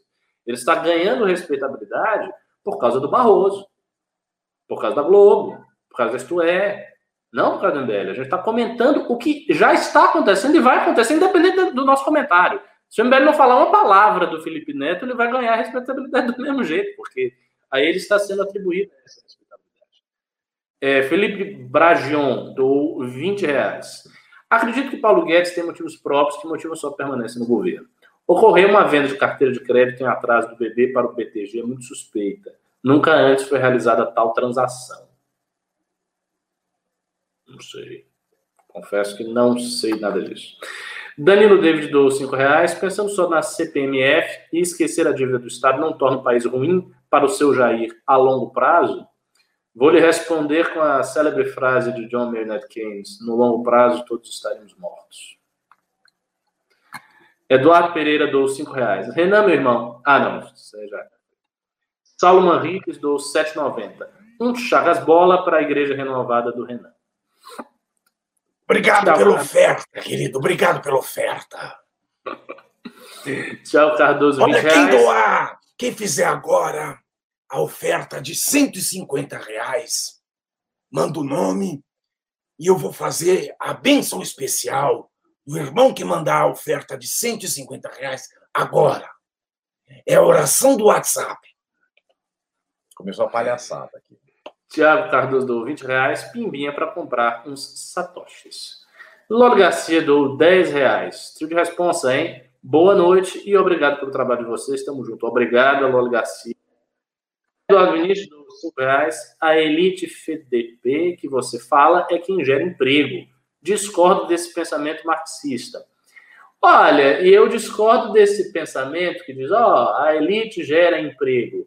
É claro que uh, um empresário gera emprego porque ele é, digamos assim, a causa final da empresa. Mas sem um empregado, o empresário também não é nada. Quantos grandes é negócios mesmo, não tem é, nenhum é, empresário? É a mesma coisa você falar assim, o que a, a, bunda gera peido. Óbvio que é, é, é, tipo, é, é, é uma relação de concomitância. Né? O, o, o empregado gera o, o, empresário também, de certo modo. O empresário gera emprego. Vanderlei Pereira, novo membro. Diego Rosané doou 5 reais. 100 reais. Não, não entendi isso aqui. Acho que ele doou para avisar que está no PicPay. O que acham dos blogueiros gadistas fugindo enquanto vocês encaram os BOs que surgem? Continuo achando errado. Eu entendo o ponto que você trouxe. Porra, a gente vai, encara, uh, se apresenta para a justiça e tudo mais. Agora. É foda, cara. Foda. A gente não tem a Advocacia Geral da União trabalhando pra gente, tá? Só pra avisar. Igual o gado tem. A gente não tem o presidente da República trabalhando para tentar salvar a gente. A gente não tem o ministro da Justiça advogando para a gente. É. Abrindo habeas corpus, fazendo, impetrando habeas corpus para nós outros. Não, não temos. Não temos o ministro da Justiça. Não, não, não, Bambino. A mistura tudo, né? Parece a Gretchen cantando nos anos 80. Ela mistura todos os idiomas numa frase. Um pimba de um latino-americano aqui. Saulo Manriquez. Só para constar, caso ainda não tenham visto, a dona Débora G. Barbosa recentemente entrevistou o senhor Roberto Jefferson. Deve ter sido uma entrevista muito doida. Ah, Mas é, o Roberto Jefferson tem todas, né? Deve ter Albert... sido tá, igual o diálogo do, do, Gente, do Habermas com o Ratzinger, né? Quando eu dei o exemplo no começo da live, é, do, do lance da, da, daquela coisa que começa na garagem, vai deturpando, é, o Roberto Jefferson entendeu as regras do jogo e está jogando com elas, e aí você começa a entender que não existe mais um movimento na sociedade civil como tal, que tinha tais características. Aí ele passou o seguinte, passou a ser a técnica que pode ser aplicada para qualquer coisa. Então ele está aplicando técnica. O, o, o, ele é um cara que tem uma retórica boa e ele está fazendo uso disso como técnica. Exatamente. Técnica. Exatamente. E aí, uma hora a técnica passa a ser usada como fim em si mesmo. Que esse é o segredo da coisa. Alexandre Frota é um mestre disso. Né? A técnica vira um fim em si mesmo, você entra só na técnica e sai, vamos dizer, assim, da, da questão substancial, se você quer ou não uma pauta tal. No fim. Ah, que é o caso do Olavo de Carvalho. Um cara que entrou na cena atacando a esquerda, desvendando as técnicas da esquerda, e depois, quando viu que a esquerda estava fora, bom, agora é minha vez de usar a técnica. A técnica virou fim em si mesmo, por isso que o Olavo é essa pessoa insana, absolutamente psicopata, que a gente vê aí. É, uma, é, é o maior exemplo da técnica como fim em si mesmo. Eliseu Silva dou 10 reais. Ah, não, pera. É, Alberto Seabra dou 5 reais. O Brasil é um país socialista, de um socialismo patrimonialista? Não, tecnicamente o Brasil não é um país socialista. O Brasil é um país capitalista, democracia liberal, etc, etc. Mas é um país que tem um passado patrimonialista, é um país em cuja história se deram inumeráveis golpes, com uma democracia muito pouco amadurecida, né, com um longo histórico de uma elite parasitária, porque foi colonizadora e só assumiu a consciência nacional muito tardiamente, e por aí vai. Eliseu Silva, sou pedreiro em Londrina e também me senti traído. Infelizmente, vejo que as pessoas da classe operária não aprenderam com o erro do passado e demora a abrir os olhos. Belo depoimento, pois é. Eric Moura Delfino, dou dois reais. Tem uma zona para tirar leite dos cabra. Como é que é? Uh, Vitor Souza, dou 20 reais. Existe eu algum conheço, efeito... Eu conheço, eu conheço a técnica. Sabe, eu só tava esperando na turma. Jogaram a bola redonda para o contando. chutar. Cinco. Ah, muito redondo. Boa, eu sei Eu não consigo, eu não resisto. Eu não resisto. É mais vi- forte do que eu. Vitor Souza do 20 reais. Existe algum efeito em criarmos um site álbum de crimes de responsabilidade do JB, algo lúdico chamativo? No caso, como parte de um conjunto de ações para conquistar esse público-alvo que o professor Ricardo mencionou. Não, esse público-alvo da classe média, não- a gente criar outros sites, tal, não, não acho. Tem, tem algumas coisas que dá para tentar, principalmente o, o- o público da classe média, média baixa. É, o MBL precisa ter porta-vozes mais populares. Isso é um ponto. O- os porta-vozes do MBL têm um perfil social, cultural muito elitizado. Não que seja ruim, não estou criticando, mas é, é o perfil que a gente tem. Mesmo as pessoas que vieram de baixo, como o Holiday. Mas o jeito dele falar, o modo, sabe, é, é muito elegante. Precisa ter um- uns líderes assim, meio povão mesmo, para chegar mais nas pessoas de classe média baixa. Isso é importante formar. É... Leandro Orton, o eleitor rastaquero e conservador da Silva, de 60 anos, criticava as lideranças do PT com Bob Jeff, a CPMF e programas assistencialistas como o Bolsa Família em 2005. Pois é, o mundo dá voltas. Tiago ganha, ação bombástica, apaixonada. Pave, um beijo na boca. Quem? De quem? De Tiago Granha. Bom, manda foto para saber se eu aceito. Tá bom. Não, Rodrigo obrigado pelo carinho aqui. Rodrigo Chame deu 5 reais. O Vem Pra Rua embarcando no impeachment irá nos ajudar. Com certeza. Com certeza. É, E é bom. O que eu ia... Uma coisa que a gente acabou não comentando, passou um pouco ao largo, é que, de, fa... de certa forma, a turma mais Lava Jato, mais Moro, que no começo dessa briga com o Bolsonaro batia, mas com um pouco mais de distância tal, eles estão indo agora para porradaria total por uma questão até de sobrevivência. Têm- é uma questão de sobrevivência. Ótimo. Acho o Bem pra Rua super bem-vindo. Trabalhamos super bem com eles. Torcemos. Agora o Vem Pra É. Rua já marcou manifestação? Não chegou a marcar data, mas falou que vai pra rua e é bom. É, porra, vamos, vamos todos. Né? O que eu só o, o, o, que a- adicionar aqui é o seguinte: estes elementos da lava-jatismo indo para cima, é, eu acho que isso não será causa de queda do Bolsonaro, de forma alguma. Não acho que isso engaja é, tanto, mas é mais um elemento de contradição contra o presidente que depõe ali contra as classes médias. O caminho contra o Bolsonaro é só um. Eu vou falar bem claro. É mostrar essas contradições para a classe média e a classe média entender a gravidade do que está acontecendo e, paralelamente, não entregar ao Bolsonaro o plano sórdido de aumento de impostos para sustentar um programa populista. Se não tiver isso, o Bolsonaro cai igual. É só a gente movimentar as pessoas. Entendeu? Só que achar uhum. que uma coisa não está relacionada à outra, aí é um erro.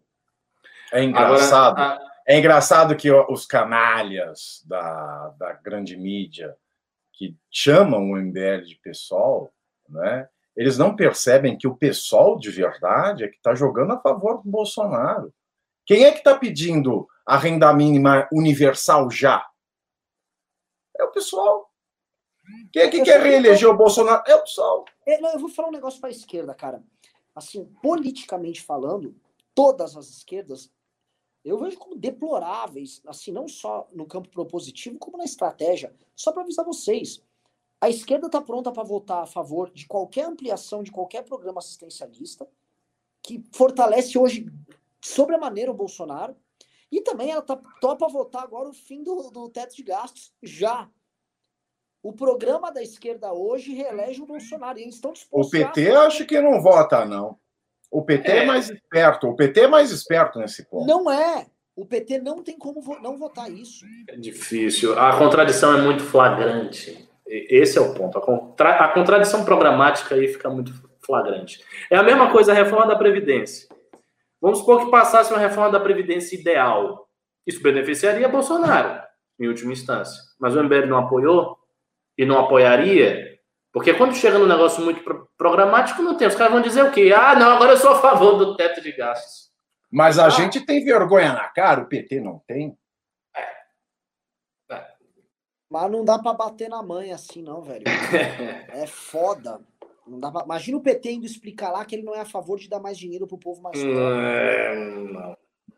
É Inclusive seria usado pela campanha do Bolsonaro. Imagine se o Isso Bolsonaro é... conseguisse passar o Renda Brasil e ainda tivesse como dizer, olha, o PT foi contra. Aí era lá. Olha, olha a situação que o PT tá.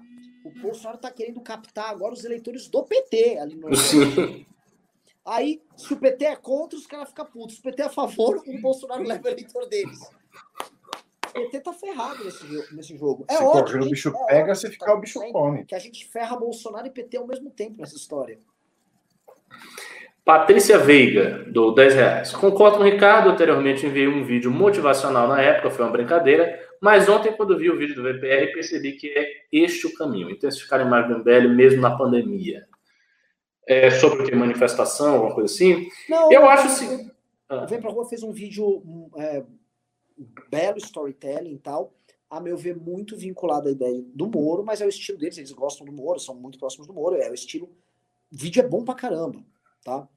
É... E conta a história da traição do Bolsonaro. Eles operam um vídeo muito bem feito sobre traição do Bolsonaro. Uhum. Leandro Or, do 10 reais. O mesmo. Ah, não, isso aqui já foi. Vinho Dog, do 2.440 ienes. Renan Chorão, pega esse dinheiro japonês aí. Eu tenho que ficar chorando todo dia aqui. Pati Lacosta do 10 reais. Renan Pave Ricardo. Qual a possibilidade até o final de 2020 o impeachment ser consumado? Parabéns, MBL, estamos juntos. Maluca para a pandemia acabar e ir às ruas. Eu não sei qual é a possibilidade. Agora, quanto à manifestação, deixa eu falar uma coisa. Eu falei no grupo de líderes, vou falar aqui, vou falar em todos os lugares que eu puder que isso chegue até os ouvidos de Adelaide, que chegue aí ao, ao ouvido de quem, das pessoas que importam.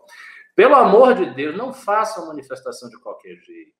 É melhor não fazer. Se for fazer assim com preguiça, ah, vamos fazer daqui a duas semanas. Aí bota, aí faz um, sobe uma hashtag no Twitter, faz um negocinho e aí em duas semanas é manifestação. Aí o que, que vai acontecer? Vai chegar na manifestação, vai ser uma merda, não vai ter ninguém, vai passar vergonha e os bolsonaristas vão dizer, tá vendo? Os caras não são de nada, não vão... Tem que fazer, se for para fazer manifestação, tem que fazer uma manifestação pós-pandemia grande. É isso. E aí todo mundo tem que se voltar para a porcaria da manifestação, ou seja, divulgar aquele negócio o tempo inteiro, de maneira sistemática, do mesmo jeito que se fazia na época do PT. O MBL fazia isso na época do PT, o VPR parece que esqueceram, as pessoas esqueceram de fazer o negócio direito. E, e isso é um perigo, porque se a gente fizer uma manifestação nacional pequena, aí acabou, aí Sabe, toda aquela expectativa que todo mundo estava dizendo: olha, é o seguinte, o impeachment de Bolsonaro vai rolar, desde que a sociedade faça a sua parte, ou seja, vocês. Né? Vai rolar, desde que tenha isso. Não, a manifestação de direita ela vai ser mais forte, vai eclipsar a esquerda. Toda essa expectativa, se o VPR se adiantar e resolver botar uma data muito próxima ou fazer alguma coisa desse tipo, vai embora. Então não façam, que seja feito junto, grande, organizado e divulgado. Mas, Mas eles vão fazer junto. Só para falar, eu converso com a Adelaide, seria uma coisa junta, todo mundo construído legal, tal. Com tempo, assim, né? Sem depender com tempo. Não, não, nada agora, nada agora. Ah. Eles só avisaram que eles fizeram o vídeo foi muito legal. Se prepare para nós irmos às ruas fora Bolsonaro. Bom. Eles estamos no jogo, pessoal. Tipo assim, é como a gente tá aqui no exército, nós estamos no exércitozinho lá, ah, tudo rasgado, a gente tá tipo uns visigodos, tudo ah, ah, jogando as flechas pra cá tal tomando umas facadas pelas costas, tal, estamos sangrando aqui. Aí chega eles a cavalo, tamo junto, ótimo. Agora, vão apanhar também. Vão apanhar. Tá. Mas tem uma vantagem, Renan. Você sabe qual é a vantagem aí? Tem uma vantagem estratégica, muito óbvia, no VPR, na existência do VPR. O VPR é um interlocutor privilegiado da Lava Jato e do humorismo. E como a gente viu. Do humorismo? Modo... Do humorismo? Do humorismo? o, o, o, modo como a Lava Jato atropelou certas garantias acabou servindo de modelo né, para a situação, enfim, não quero entrar em detalhes aqui, vocês entenderam. O fato de ter um interlocutor é muito importante. Né? Faz essa mediação para, enfim, ver. Né? André Vastovski Aires do cinco reais. A primeira vez que eu vejo uma nova leitura sobre a cloroquina, não como instrumento de populismo, continua, e sim como representação de um cinismo da parcela da população que não se importa com os outros. Parabéns, Ricardo. Então, eu acho que o motor afetivo daqueles que aderem a essa teoria, não todos, evidentemente, mas de parte daqueles que aderem a essa teoria, principalmente nas elites, é a indiferença à saúde alheia. Porque a adesão a teorias não se dá apenas por razão estritamente racional. Às vezes você adere às teorias em virtude de uma conveniência afetiva, né? uma inclinação, uma disposição para acatar aquilo ali. E é o que acontece. É, Só pedir um negócio, pessoal. Quem pimbou, pimbou. Quem não pimbou, não pimba mais. Bateu a meta? Bateu. Nome branco dos cinco reais. Como a direita democrática deve se posicionar para combater o bolsonarismo sem deixar a bola quicando na cara do gol para a esquerda? Nossa, é tão difícil. Depende, caso a caso. Eu acho que basicamente tentar falar os valores dos eleitores que se, se sentem traídos pelo Bolsonaro. Esses eleitores que estavam com o Bolsonaro saíram. São esses. Os valores desses, a mentalidade desses caras é o que, que a direita deve buscar atrair. Uh, André Vasco, Alexandre Tomi, do 1890 e a pneumonia de Bolsonaro, evolução do Covid que ele não aceita a atenção. Tomara que ele melhore para responder por seus atos. Tomara mesmo. Desejamos melhoras aí ao presidente uh, da República. Anderley Pastrello, 10 reais. Estou tirando sarro. Depois da Revolução Francesa, que sangrou a França, veio Napoleão e sangrou mais um pouco. Marisa Riga do 3.060 ienes. Tati Camargo do 20 reais. Força MBL. Alexandre Thomas. Só falando do... com a Marisa Riga, né? Marisa Riga, hoje, nossa maior doadora aqui do, do YouTube. É... Você, ó, demais, Marisa. Te agradeço demais. Alexandre Tome doou 18,90. Só para esclarecer, eu torço pela saúde, até dos imbecis. Tiago Rosanelli doou PicPay mais 100. Aras e Dino entram em entrevero no meio da reunião da Procuradoria e ele abandona a sessão. Estaria o PGR perdendo força perante seus pares? Eu vi, eu soube disso aí. Tá um climão mesmo. Luca Radit do 10 reais. Excelentíssimo professor Ricardo, Vossa Excelência vai estar me o obsequio de dar RT no meu grupo de estudos no Twitter, arroba liberalismo7, se quiser sugerir alguns livros ouçam o podcast do Osterman. Uh, pelo que eu entendi, você fez uma thread a partir desse, desse perfil pedindo sugestão de livro? Pode ser. Fala do, do RT sugere algumas coisas. Bruno Nasrallah, um sobrenome islâmico, árabe, né? Bruno Nasrallah. Prezados, para dar uma quebrada, recomendo altamente o livro 2, do autor Oscar Nakasato. Apesar de um romance, trata sobre a conveniência dos diferentes, fumando Malboro em homenagem ao Pave. Eu fumo, eu fumo Danrio. Marta Miriam Perim dou 200 reais, embaixo. Renan, por que a Globo queria derrubar o Temer? Bora fazer o impeachment do miliciano. No mais, parabéns pela luta. Olha, é, a Globo, ela não pode ser entendida como a mesma é, Rede Globo que nós tínhamos ali com o Roberto Marinho. A Globo, a família Marinho, ela não tem tanto pensamento e hoje o pensamento político da Globo é tocado pela direção e pela redação de jornalismo dele, os grandes nomes ali, e pela influência normal que a classe artística também, que opera ao redor da Globo, ela... Os grandes nomes ali os grandes nomes os ali? Os grandes nomes ali, os grandes nomes ali, ali, quase que andando a camelo ali, né? É, esses, esse, a, a Globo opera assim, dessa maneira já há um tempo. Tanto que vocês podem olhar, a Globo é lavajatista, por exemplo. A Globo é a favor da Operação Lava Jato. A Globo não é de direita, mas a Globo é a favor da Operação Lava Jato. Isso, isso explica muito uma linha política muito específica adotada o marinismo, o Joaquim Barbosismo, o randolfismo, uhum. aquele outro cara que está na rede, que eu esqueci o nome, que aparecia o tempo todo no Jornal Nacional. Molonismo. Molonismo. Qual molonismo? É uma, é, uma, é uma linha muito específica ali. É um moralismo anticorrupção progressista que a, a Globo meio que patrocina e advoga e tal, que não tem força eleitoral alguma. E a Globo, por diversas razões, até por questões de, de verba mesmo, de negociação e tal, que estava acontecendo no governo Temer, a Globo quis tirar ele de lá. Aquilo talvez fosse assim, ó, tirar o Temer daí seria uma forma de trazer essa nova agenda dessa nova turma, e aquilo foi muito, a gente denunciou muito a época. Tava, é como se disse, vamos pegar esse fenômeno de corrupção e vamos vamos dar uma nova cara. Não, deu tudo muito errado. Ali foi talvez uma das piores jogadas possíveis que a Rede Globo pôde adotar. Só que ela defende essa mesma linha até hoje. Você pode olhar que hoje a Globo continua lavajatista, continua anticorrupção e ela continua progressista. Agora, essas linhas não se mesclam, até porque os principais agentes da esquerda são profundamente contra a Lava Jato, estão numa luta contra a Lava Jato. Então, meio que a Globo está fazendo aí é, uma, é um nó impossível, uma ração que não vai rolar. Pereira Parei de, do 20 reais. Parei de pimbar por causa do pavinato.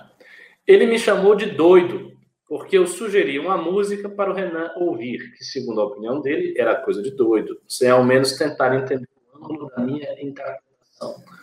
Eu te conheço lá de Salvador, você parece meio doido. Não, mas é brincadeira, tô sacaneando.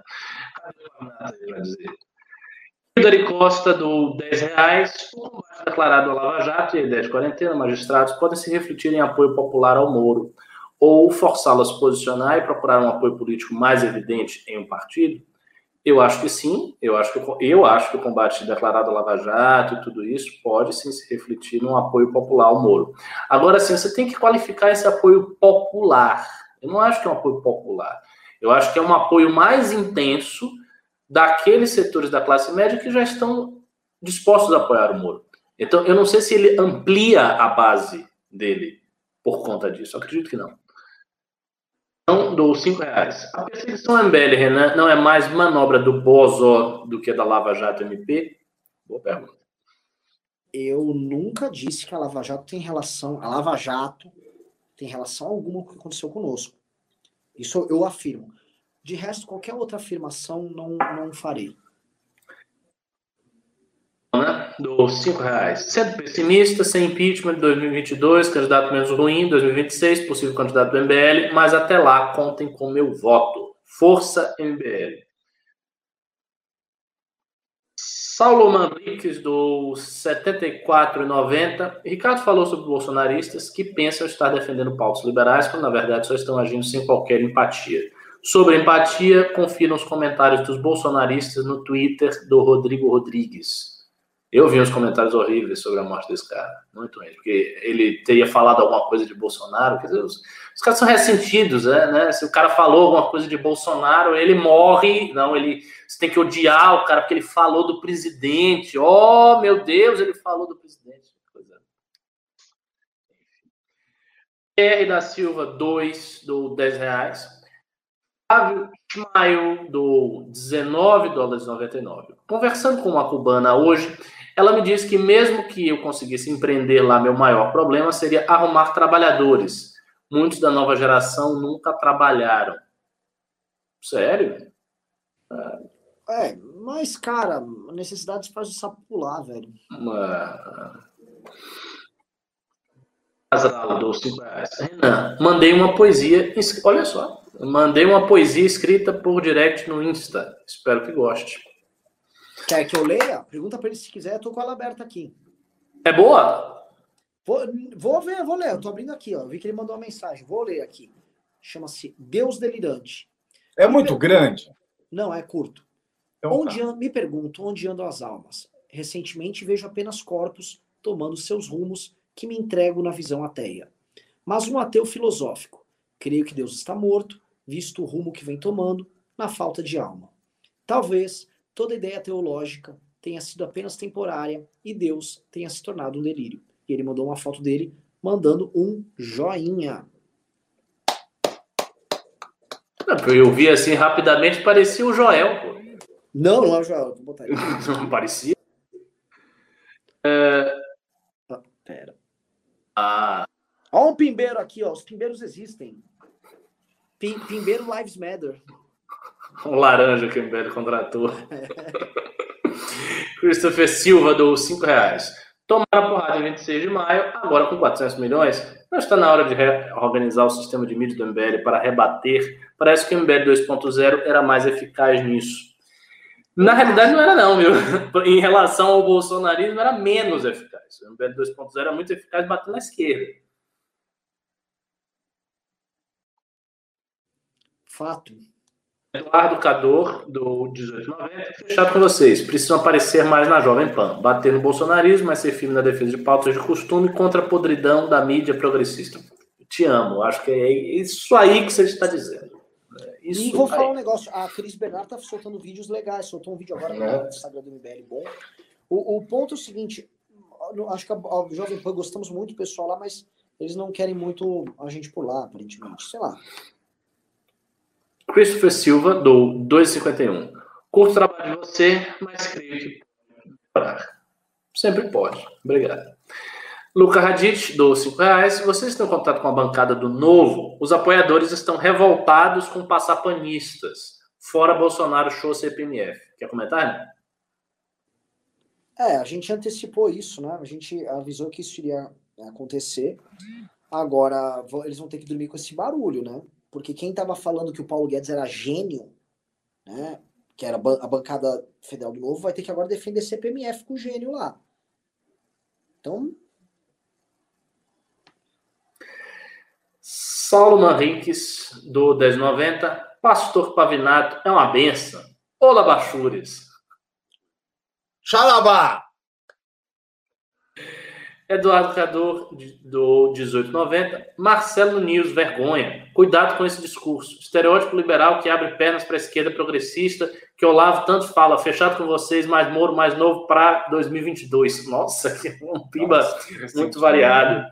Ah, não, não, seja cruel com o Ravena. O Ravena tem opiniões próprias. Isso é uma coisa boa. Ele tem as opiniões dele, ele dá, ele defende, ele argumenta. O que importa é que e eu vou falar um negócio. O Ravena tem uma coisa de experimentar. O Ravena, ele experimenta uma posição nova e vai testando.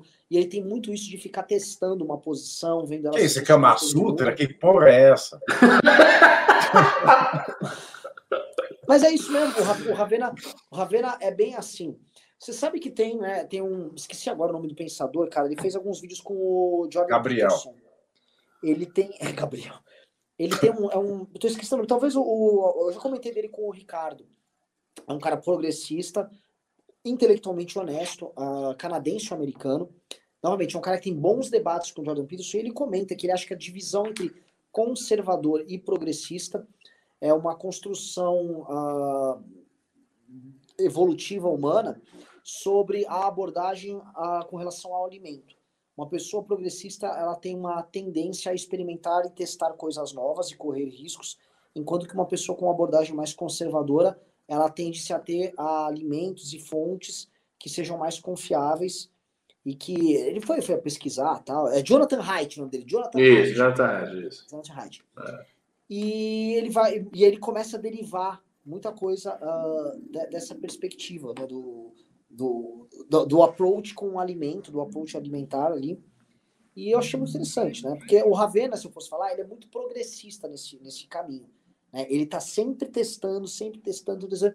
E eu acho interessante porque você pode ter posições políticas, a meu ver, conservadoras, com uma abordagem nesse sentido de vida, ser mais uma pessoa mais mais, mais progressista nisso. Eu não sei se é uma coisa estanque. Por exemplo, eu não sou um cara quadrado, em certa medida. Eu gosto de testar as coisas, tal. outras pessoas são mais abertas. Eu não sei se seria isso exatamente, vamos dizer, a principal coisa. Como é que vocês veem?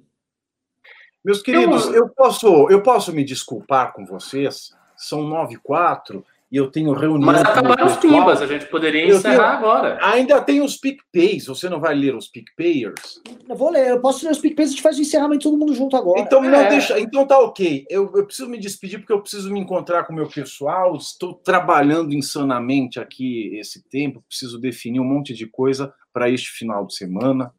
Então, não tem, eu já estou atrasado com os meus queridos amigos. Então vá. Boa sorte, Pave. Muito obrigado. Muito obrigado, professor Ricardo. Obrigado, Renan. Pessoal, me siga nas redes sociais. Twitter, arromba Pavinato. Instagram, arromba Pavinato. Inclusive, tem uma série no Instagram lá, eu estou contando a minha vida em nove minutos. Se você quiser ver, nós já temos seis. Cada dia é um minuto, uma pílula sobre a minha vida. Então, Instagram e Twitter, arroba Pavinato. Beijo, obrigado a todos, um bom final de semana. Valeu, Pave. Então, só avisando aqui, os PicPayers do dia, heróis do PicPay. Hoje o PicPay já substancial aqui. Tivemos o sempre vilão do Flashman, o Dr. Dr. Keflin, com 20 reais. O 3 do 86 mandou 100 reais. O Diego Rosanelli mandou 100 reais. O Juliano Lerrer mandou 20 reais. O Diego Rosanelli, herói do Brasil, mandou 20 reais, 100 reais. Obrigado, Diego Rosanelli. O Inayá mandou 30 e o Carlos Eduardo Andrade 60 mandou 20. Tivemos 50, 150, 170, 270, 370, 390 reais de PicPay hoje. Maravilhoso, galera. Então, encerramento, Rick.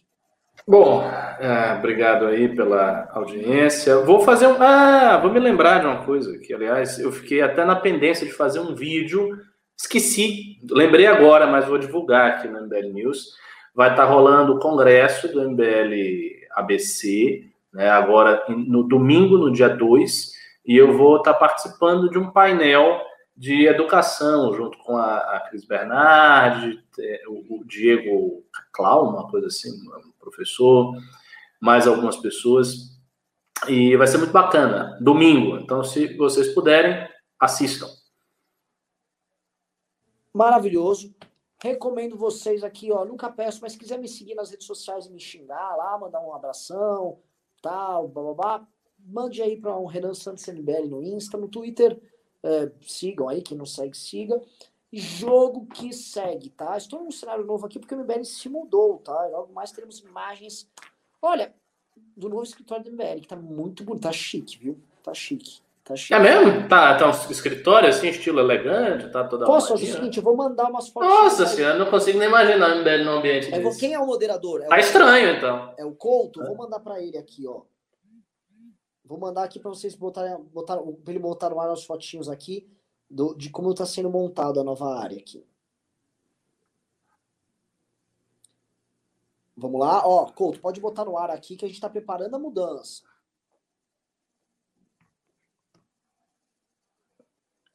Couto. Cadê? Acho que ele mandou um peraí, então ele vai botar no ar.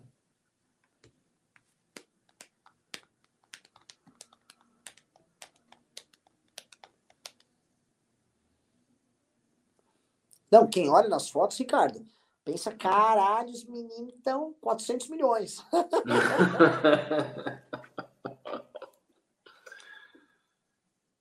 é, assim, é, é, é, a ideia é perder o clima de centro acadêmico que a gente tinha. É, É, e vai ser muito mais adequado para a lógica nova do aplicativo. É, tá? é, tem, tem algumas coisas, né? Que eu, eu, eu acho, uma coisa que eu já comentei com você, comentei até aqui em live. Muita gente não leva muito a sério o MBL, porque eu acho que o MBL ainda tem muito cara de movimento de garagem, um negócio meio punk, meio assim, atrapalhado, meio sujo, meio. Não, não é sujo, mas vocês entenderam a imagem, né? Meio, meio Sim. bagunçado e tal.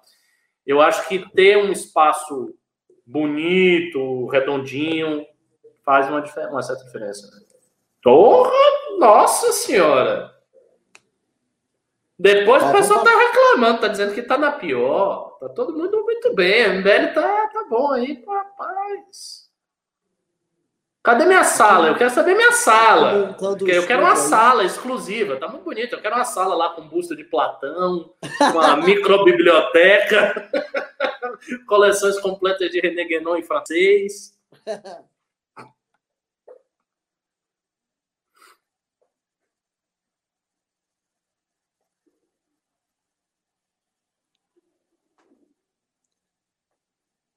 Aí salinhas de reunião fechadas tal. Ah, rapaz. O que, que 400 milhões não faz? Tá bonito mesmo, viu? Bonito. Sala de. de sa- Vai, vamos trocar esses sofás aí. Ah, Eu já vi aí umas 30 salas, né? Tipo, Tá gigante. Tem uma sala que é essa que já passou várias, várias vezes. Ah, agora parou. Acabou? Foi isso? Acabou? Deixa eu ver. É, acho que acabou. É isso, pessoal. É, Ricardão, obrigado aí pelo news. Maravilhoso programa. Batemos nossa meta diária. É o seguinte, a gente teve aqui a bala, eu fiquei fora dos alguns dias. Estamos recuperando a audiência. Segunda-feira já vamos passar de 2 mil novamente. E o jogo, jogo segue. Isso aí. Tá. Até mais. Valeu, galera. Grande